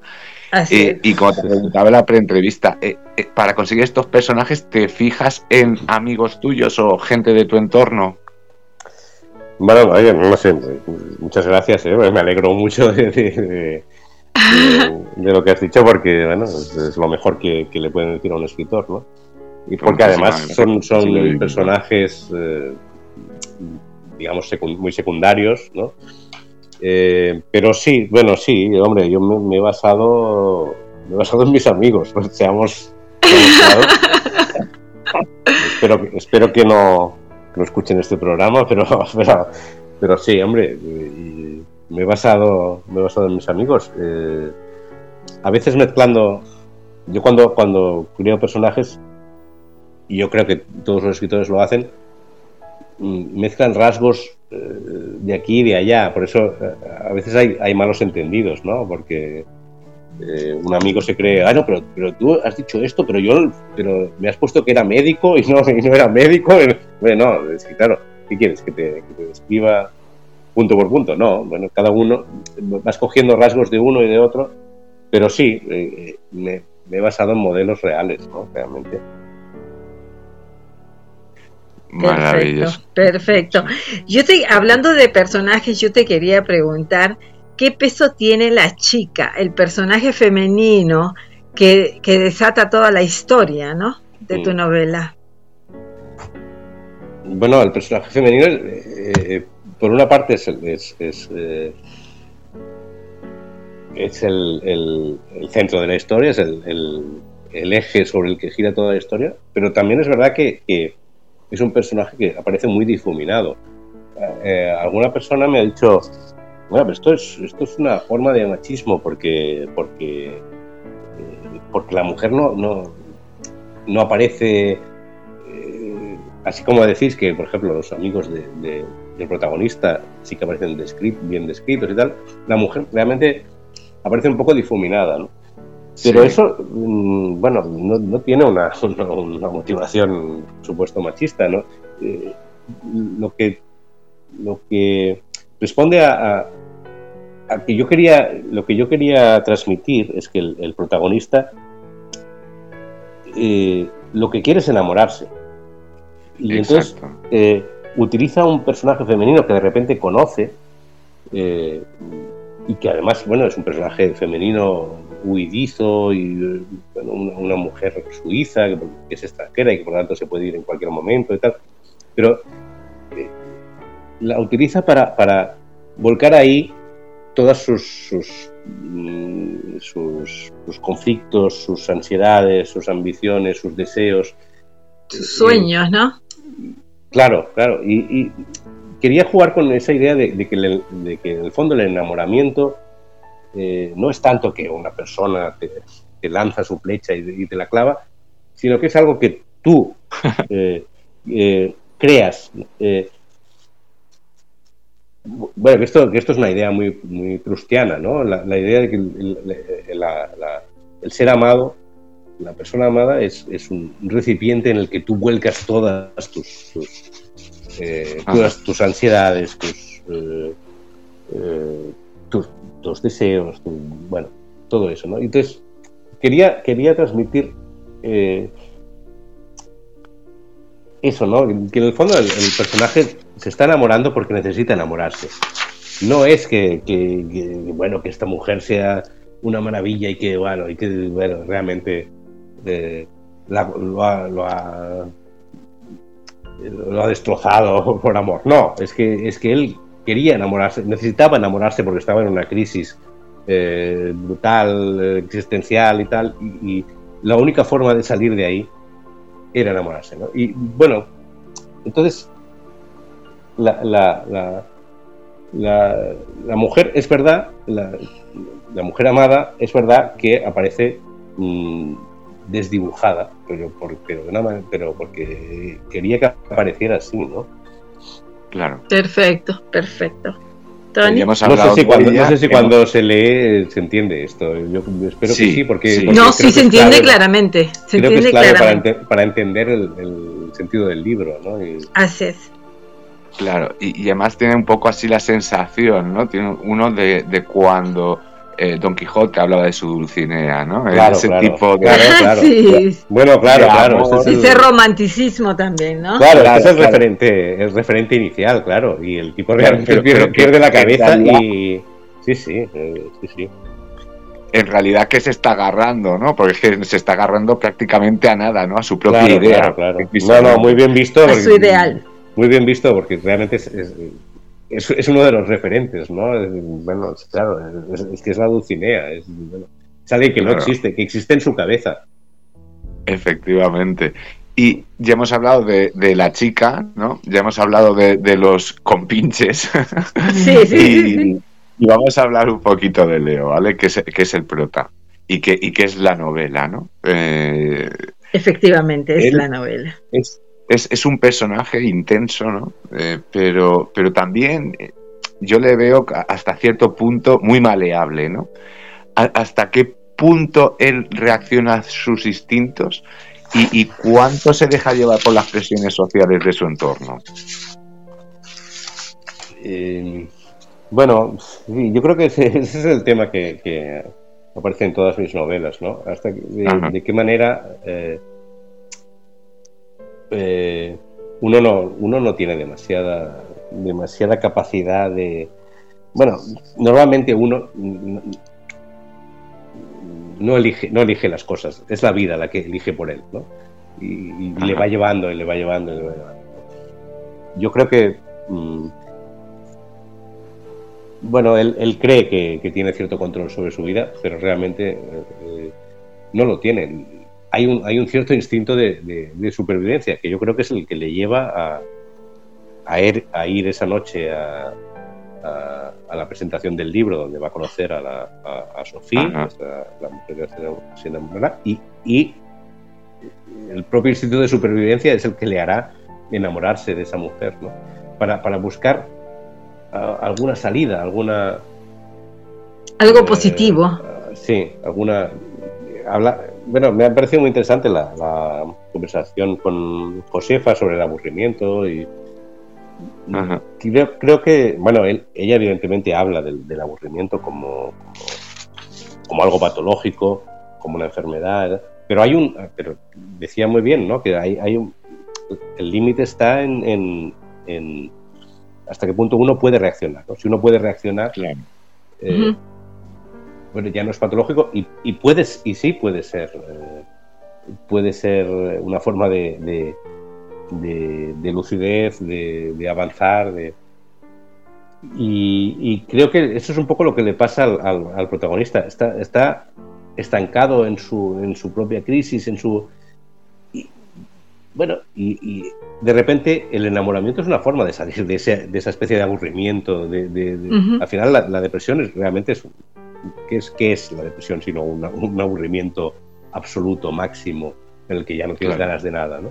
Bueno, pues él encuentra, claro, ya no tiene, ya nada tiene sentido, ¿no? Porque todo, todo, el sentido se ha secado en todas las cosas. Bueno, el enamoramiento es una forma de un revulsivo, ¿no? Eh, y eso es lo que, lo que encuentra eh, el protagonista de la novela, yo creo. Hablando, hablando de, del enamoramiento de Leo, de la mujer que aparece ensombrecida dentro de la novela y que desata la novela, Cuéntanos, la mujer es bastante joven, ¿no? Y Leo es un hombre maduro. ¿Acaso cambia la sensación del amor de, un hombre, hablo de un hombre, entre los 20 y los 40 años? ¿Hay alguna diferencia? Eh, vaya, pregunta. A ver, a ver, a ver. Mm, me voy un rato y, te respondo dentro de una hora. No, sé. Te lo he puesto eh, difícil. Sí. Eh, yo creo que, no cambia tanto, no. Eh, no cambia tanto porque al final un hombre de 40 años sigue siendo un hombre de 20 también. Y, lo mismo una mujer, ¿eh? En el fondo envejecemos, pero, pero seguimos siendo jóvenes y seguimos teniendo los mismos, los mismos eh, impulsos, los mismos deseos, las mismas... Eh, y, eso lo confunde todo y, lo hace todo muy raro. Es aquella, aquella frase de Oscar Wilde que, es fantástica, ¿no? que dice, eh, lo malo no es envejecer, lo malo es que seguimos siendo jóvenes. ¿no? Wow, es, maravillosa la frase esa, es maravillosa. Claro, es, esa contradicción la que, la que te duele, la que te jode. Y entonces, bueno,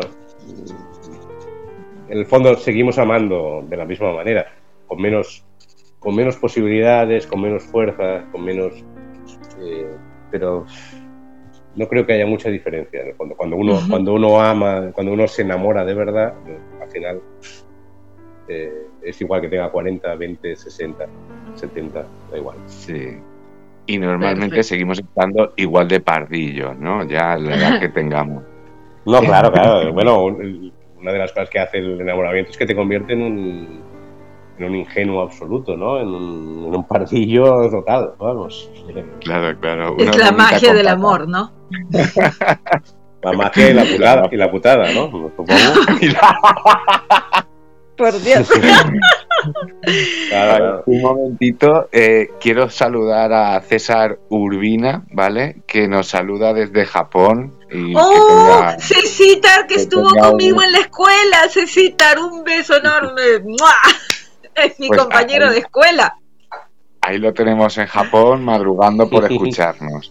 Cecitar, mil gracias, mil gracias, Cecitar, lindo. Eh, a ver, eh, Ceci, eh, yo le bueno, continuamos. Y ya, con esto vamos a pasar al par impar.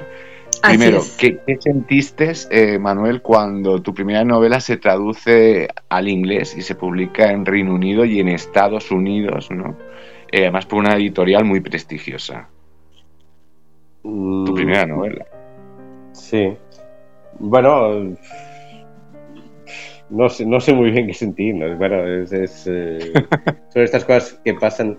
Realmente con mi primera novela, eh, yo, yo la cuando, cuando, yo la acabé, yo no, bueno, no, tenía ningún tipo de, de contacto con el mundo literaria, no conocía a ningún escritor, a ningún editor, la envié a, la editorial que en ese momento más me gustaba, que era Anagrama, y me la publicaron.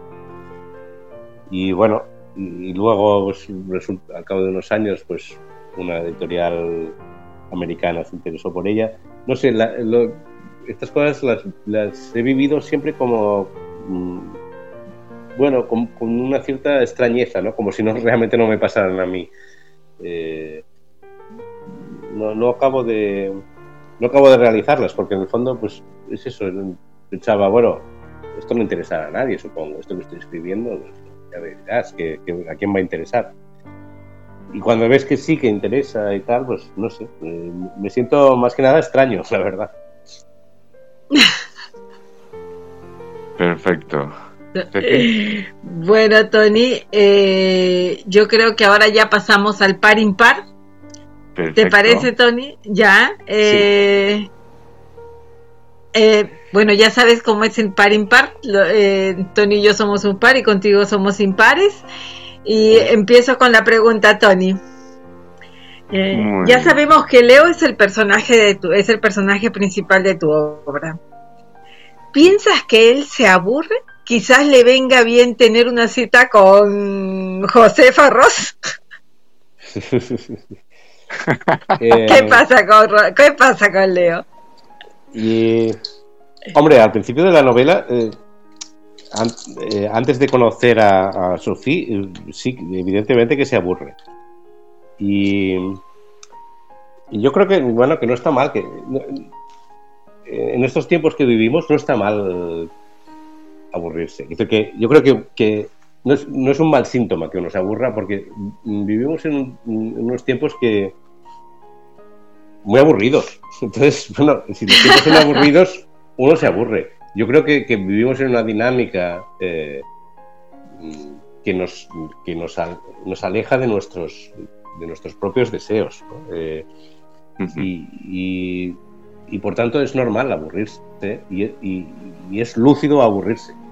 Otra cosa es que, evidentemente, yo creo que eso ha de llevarte a reaccionar y el problema es cuando, cuando, cuando como decía Josefa, no puedes reaccionar y entonces eso se convierte en una, en una enfermedad, en una patología, ¿no? Pero bueno, tendríamos que encontrar entre todos la, la manera de, de, crear un mundo un poco menos aburrido. Yo creo que es, es aburrido. Eh, lo de las redes sociales es muy aburrido. Eh, lo, de, pues, lo de las redes sociales en vez de, de, verse en persona es muy aburrido, realmente. Y en general, eh, lo de la ambición laboral por encima de todo y tal, es muy, es muy aburrido. Por eso estamos muy desconectados de, nuestros, de nuestro propio deseo. Y creo que, bueno, eso es una, uno de los temas que yo trato, creo, en, en, las tres novelas, sobre todo en Lo importante es perder, en la primera, ¿no? Cómo, cómo estamos desconectados de, de, nuestro deseo real, auténtico. Nos, nos, nos, metemos en batallas, en, en ambiciones que en el fondo no nos pertenecen. Que, bueno, queremos triunfar, pero ¿triunfar para qué? ¿no? ¿Éxito para qué? Y bueno, y es que el ¿dónde está el éxito, no? Esa es la pregunta. ¿Qué es el lo dice todo, ¿no? El, título de esa novela y de la reflexión que nos hace ahora Manuel es lo importante es perder, ¿no? Es, Así es. Y, y cuando una vez te lees el libro, eh, realmente, ¿no? Eh, captas eh, todo, ¿no? Lo que se pierde en ese camino.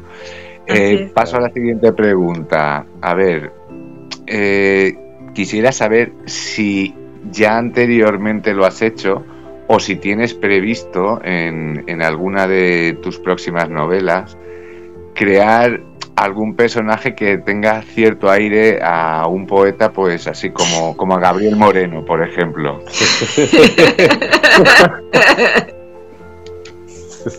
Sí, pero eh, la verdad es que quería, yo quería incluirlo en, la, en, la, en mi última novela como personaje, pero es que, resulta tan increíble que no, no, es, no es verosímil. ¿no? es verosímil como personaje, es tan intenso, tan, tan, tan bestia, tan fantástico, tan que si tú lo, lo describes así como es él en una novela, la gente no se lo cree. Claro, parece no, hay dónde meterlo, ¿no? Parece de cartón piedra, ¿no? No puede ser, no puede ser. Es, es demasiado fantástico, Gabriel, para meterlo en una novela. Increíble. A ver, eh, dime, ah, mi segunda pregunta.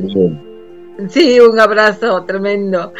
dime, eh, mi segunda pregunta es, ¿cuánto de Manuel tiene Leo? Eh.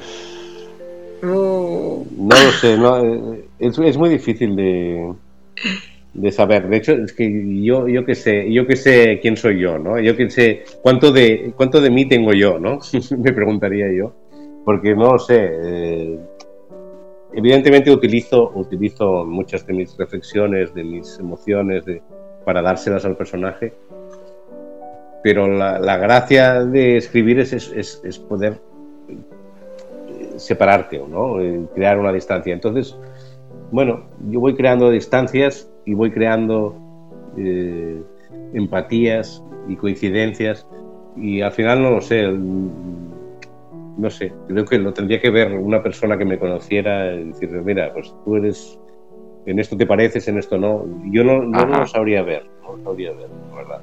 Vamos, vamos, que echas la pelota al tejado del vecino. eso, eso. Por supuesto. Y, y, la última ya del par impar. Eh, a ver, eh, ¿qué, ¿qué, consejo das, ¿no? Es decir, como, como novelista, consejo, no sé, enseñanza, para, para conseguir plasmar a los personajes en, en ese momento tan límite como lo haces tú, ¿no? En ese momento en el que se van a transformar. Eh, o lo van a intentar. Sí, no sé, eh, no sé. Yo creo que, es que es que no, sé ni no sé ni cómo lo hago yo, quiero decir que eso es lo mejor. yo me meto ahí en el papel y empiezo, bueno, ahora en el ordenador, empiezo empiezo a poner una palabra detrás de otra y a ver si sale algo y es como un poco picar piedra. Y, lo que sí que hay que intentar es, bueno, lo que yo creo que hay que intentar es, ser honesto, ¿no? Y, que la piedra que te sale en un determinado momento tenga que ver con la anterior. Y no te inventes cosas, que no haya artificios, que no haya. Eh, que no haya trampas, que no haya atajos. Pero bueno, cada uno, no sé. Eh, cada uno ha de buscar su manera, ¿no? No sé. Eh, yo creo que lo que, lo que el consejo que daría es que, que uno se escuchara eh, a su propia, escuchara su propia voz e intentara que esa voz eh, saliera hacia adelante como fuera. Perfecto, perfecto. Maravilloso consejo. Sí, muy, muy bueno, muy bueno.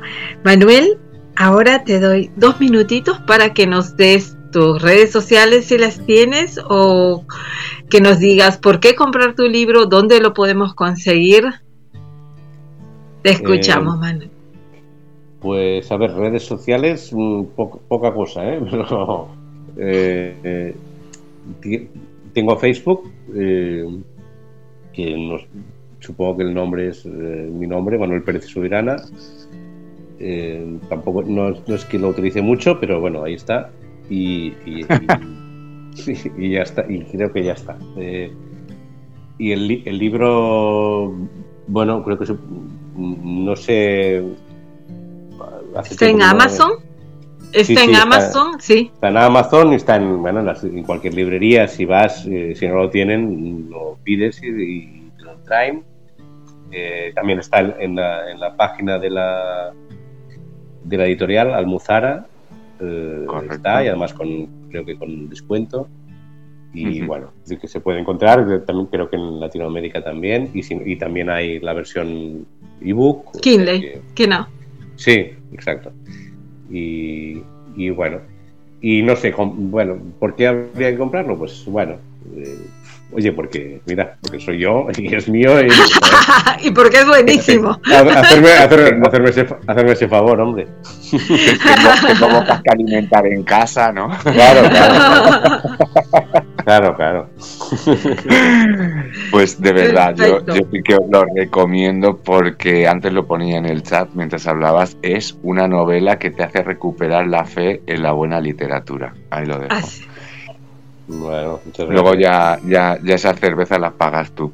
Y, Pues sí, hombre. y ahora, Manuel, te damos la opción ya de que te puedas retirar o si te quieres quedar a escuchar Trópico de Canela, que son los audios de eh, nuestros oyentes, que hoy además son muy especiales y recitan pues unos poemas así un poquito eróticos. Y como en tus novelas siempre algunas pinceladas nordejas ¿eh? de, de Más de una, más de una. Bueno, hombre, no, es- no, es- es- ah, bueno, a- a- antes, eh, perdón, que habéis dicho de ver por qué había que comprarlo. Mira, pues, pues sí, hay, hay algunas pinceladas sexuales, ¿no? En la novela. o sea que- Sobre todo para este invierno. ¿no? Una, una, ali- una aliciente, un aliciente más. Sí, sí, sí, y es un aliciente además muy, muy, muy bien trabajado, de una manera muy, Sí. muy fina y, y muy bien llevada a cabo.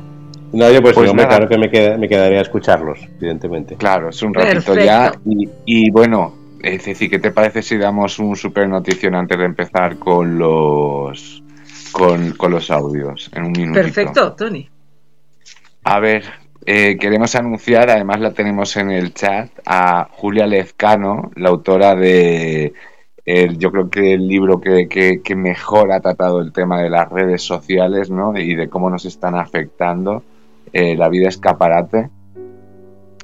Va a ser colaboradora nuestra a partir de enero y los segundos miércoles de cada mes ¿vale? Es decir, el segundo programa de Trópico de cada mes, el tercer miércoles sería, va a tener una sección de 10 minutos sobre la que ya en redes sociales os, la- os adelantaremos más, pero que va a tener que ver mucho con la actualidad de las redes sociales y de cómo eh, pues están ocupando cada vez más sitio en nuestras vidas. Así que enhorabuena Julia Lezcano. Así es, Julia. gracias. Bienvenida.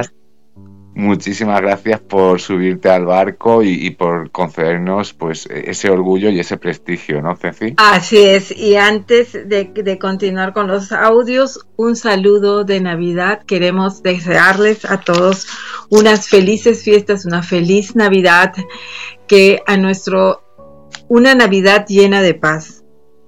A todos nuestros a todos los países que están en conflicto, que están viviendo guerra, que están eh, donde el pueblo está sufriendo, y no solamente está sufriendo Ucrania, están sufriendo muchos otros países. Latinoamérica se, se está viendo confrontada tremendamente, Europa también. Eh, les deseo solamente una Navidad, les deseamos una Navidad llena de paz.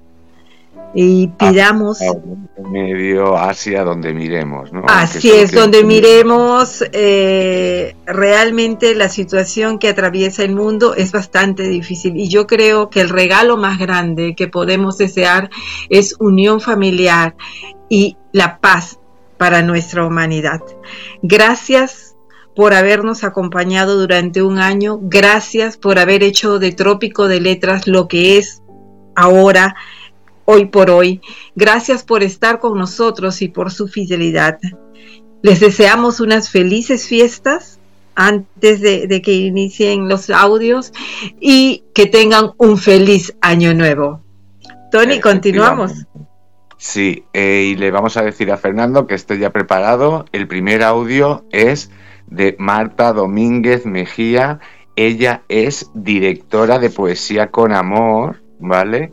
En tu radio Valencia y una gran recitadora. Cuando quieras, Fernando, Ahí vamos. adelante.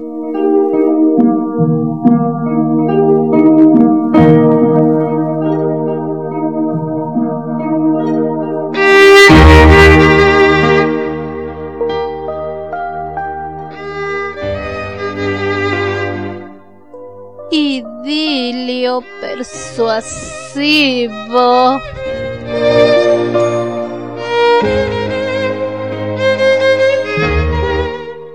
La noche se vislumbra posesiva al rítmico soñar de silentes siluetas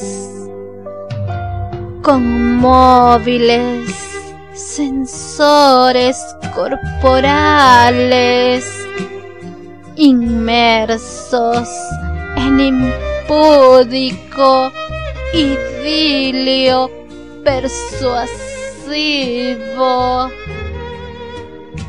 Flamea el candil frente a nuestros labios al dar esa dulzura de reverdes ante ese blando motivo. Se deslumbra el alba para un disfrute mutuo acariciado. El néctar vibrador mana su esencia producto de tangibles emociones miradas penetrantes con su candor. Enviamos a nuestros cuerpos extasiados atractivos momentos los disfrutamos uniendo pasión sentimental acrisolada. Nos complace abrazarnos ensimismados para el disfrute intenso de amor logrado.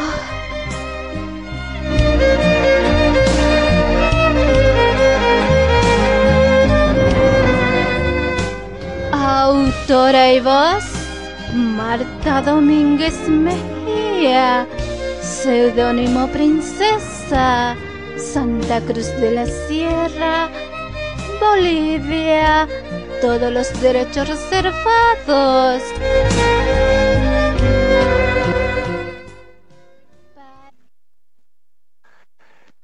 Muchísimas Bravo, gracias Marta. Eh, cierra, Fernando, por favor. Y decir que hablando de recitados personajes, personales, ¿no? Como el que tiene Emilio, Marta no se queda atrás. Y es una gran, gran, gran, gran poetisa boliviana. Y bueno, pasamos y ahora continuamos con, Miranda. Miranda, Miranda 06877 es 060877 y eh, ella es a través de la luna, en Twitter, arroba a través de la luna en Twitter, a través de la luna, arroba Miranda 060877. Ella tiene más de 16.000 seguidores, domina el erotismo escribiendo, que es una maravilla. Y, ahora la escucha. Su primer recitado, ojo, ¿eh? es la primera vez que recita y lo ha hecho para nosotros. Así que muchísimas gracias. Qué maravilla, qué maravilla. Adelante, Fernando, cuando lo tengas. Te escribiré un verso que en pocas letras te lo lleve el viento, que desnude poema, que abrace rima y te borre las penas, que delinee tus labios en palabras plenas y que habite en tu cuerpo rompiendo cadenas. Te escribiré un verso lleno de luna y de mi alma entera, que no necesite más nada, solo vivir cada instante en una lectura plena.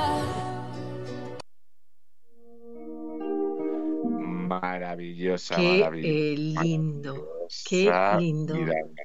Anímate Y- a hacer muchos. Sí, anímate a hacer gracias. Buenas Sí, y noches, ahora Nuria. tenemos a Yadira. muchos. Tenemos ahora a tenemos- Yadira, que ella es una con- poetisa mexicana buenísima. En Twitter la parte, es súper delicada, súper sutil. Y sabes que también es su primer recitado. ¡Wow! ¡Qué maravilla! ¡Cuántas primicias! Bueno, y ella, nos va a declamar Mi alma. Ajá, arroba Yadira 40994019.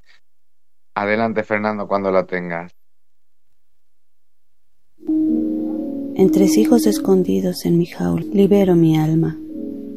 Un suspiro pragmático sale de mí. Entre hijos escondidos en mi jaula sumergidos. Entre líneas, sollozando me libero del silencio. Temple y plena, vacilo en el aire, tersa la esperanza, transitoria la calma, en estrofas la vida y de memoria las almas.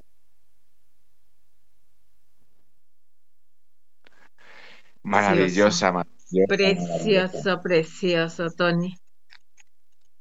Y ahora tenemos a Alma Conal Conal Macora. Tony. Eh, alma con alma, alma de Cora. Ella es corazón, es autora del poemario Entre mis alas y recita maravillosamente. El próximo año la tendremos aquí con nosotros en Trópico del Letras. Adelante, Fernando. Los instrumentales, los que tratan en forma majestuosa, rinden secretos en nuestro regazo con una terapia de tentadoras caricias en los recovecos de mi costal.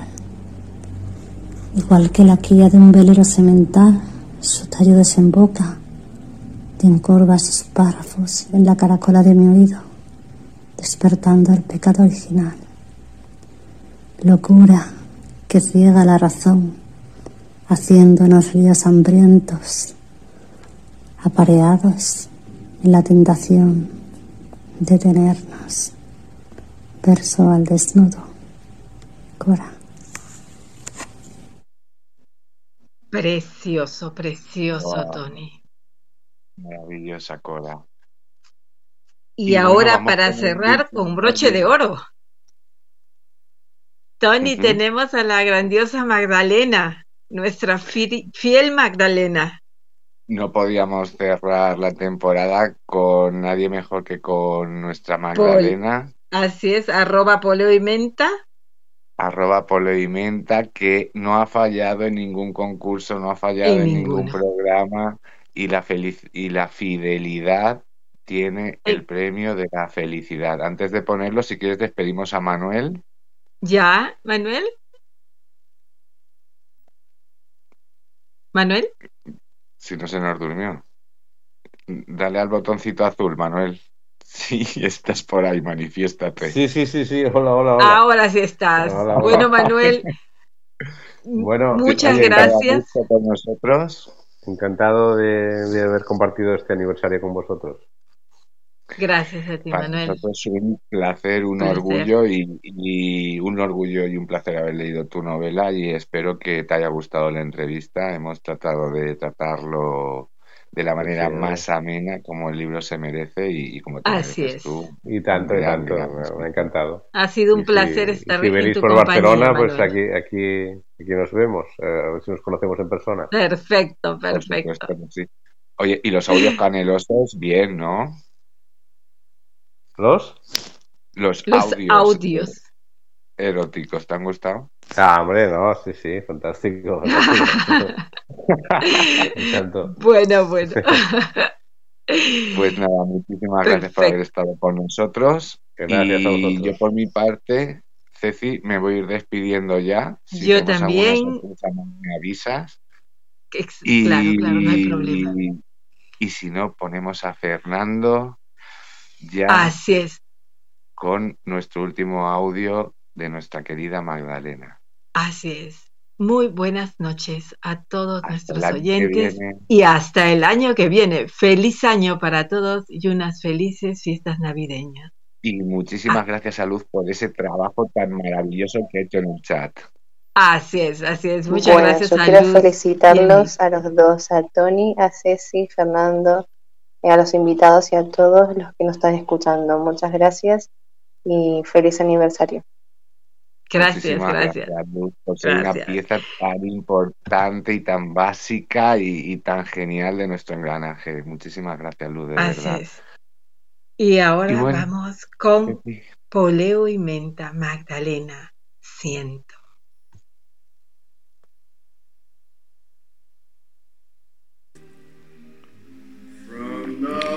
Siento, siento amor el parpadeo de la luz, saciando la sed de mis adentros. Te instalas en el recoveco más inolvidable de mi alma. Acepto la otra dimensión donde conozco tu átomo. En los instantes del cosmos, en las palabras que construyo con el aire sólido que te imagina. Siento el parpadeo de la luz.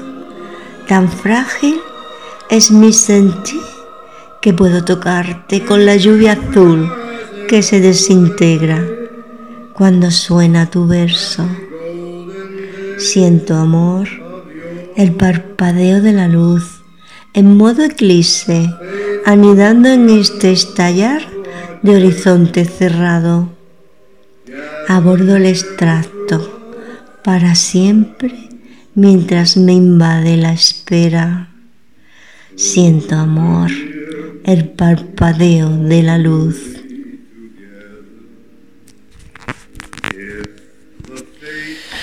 Y con esto despedimos el programa de hoy. Feliz aniversario, feliz cumpleaños este primer año, que se repita muchas veces y sobre todo que gracias a todos los que participáis en el chat, porque sin vosotros esto no sería posible.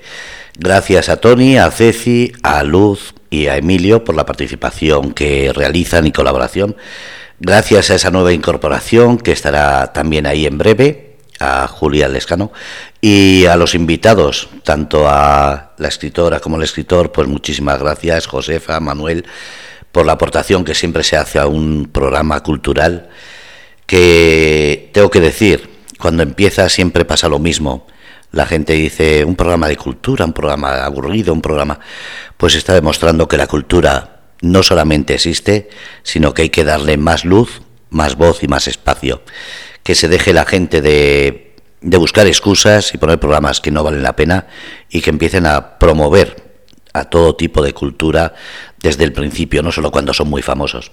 Desde aquí, desde el Grupo Radio Cómplices, gracias a todos los que creáis Trópico de Letras, gracias a todos los que crean cualquier tipo de programa en Radio Cómplices y lo dicho, seguiremos luchando por dar luz, por dar voz y por dar espacio.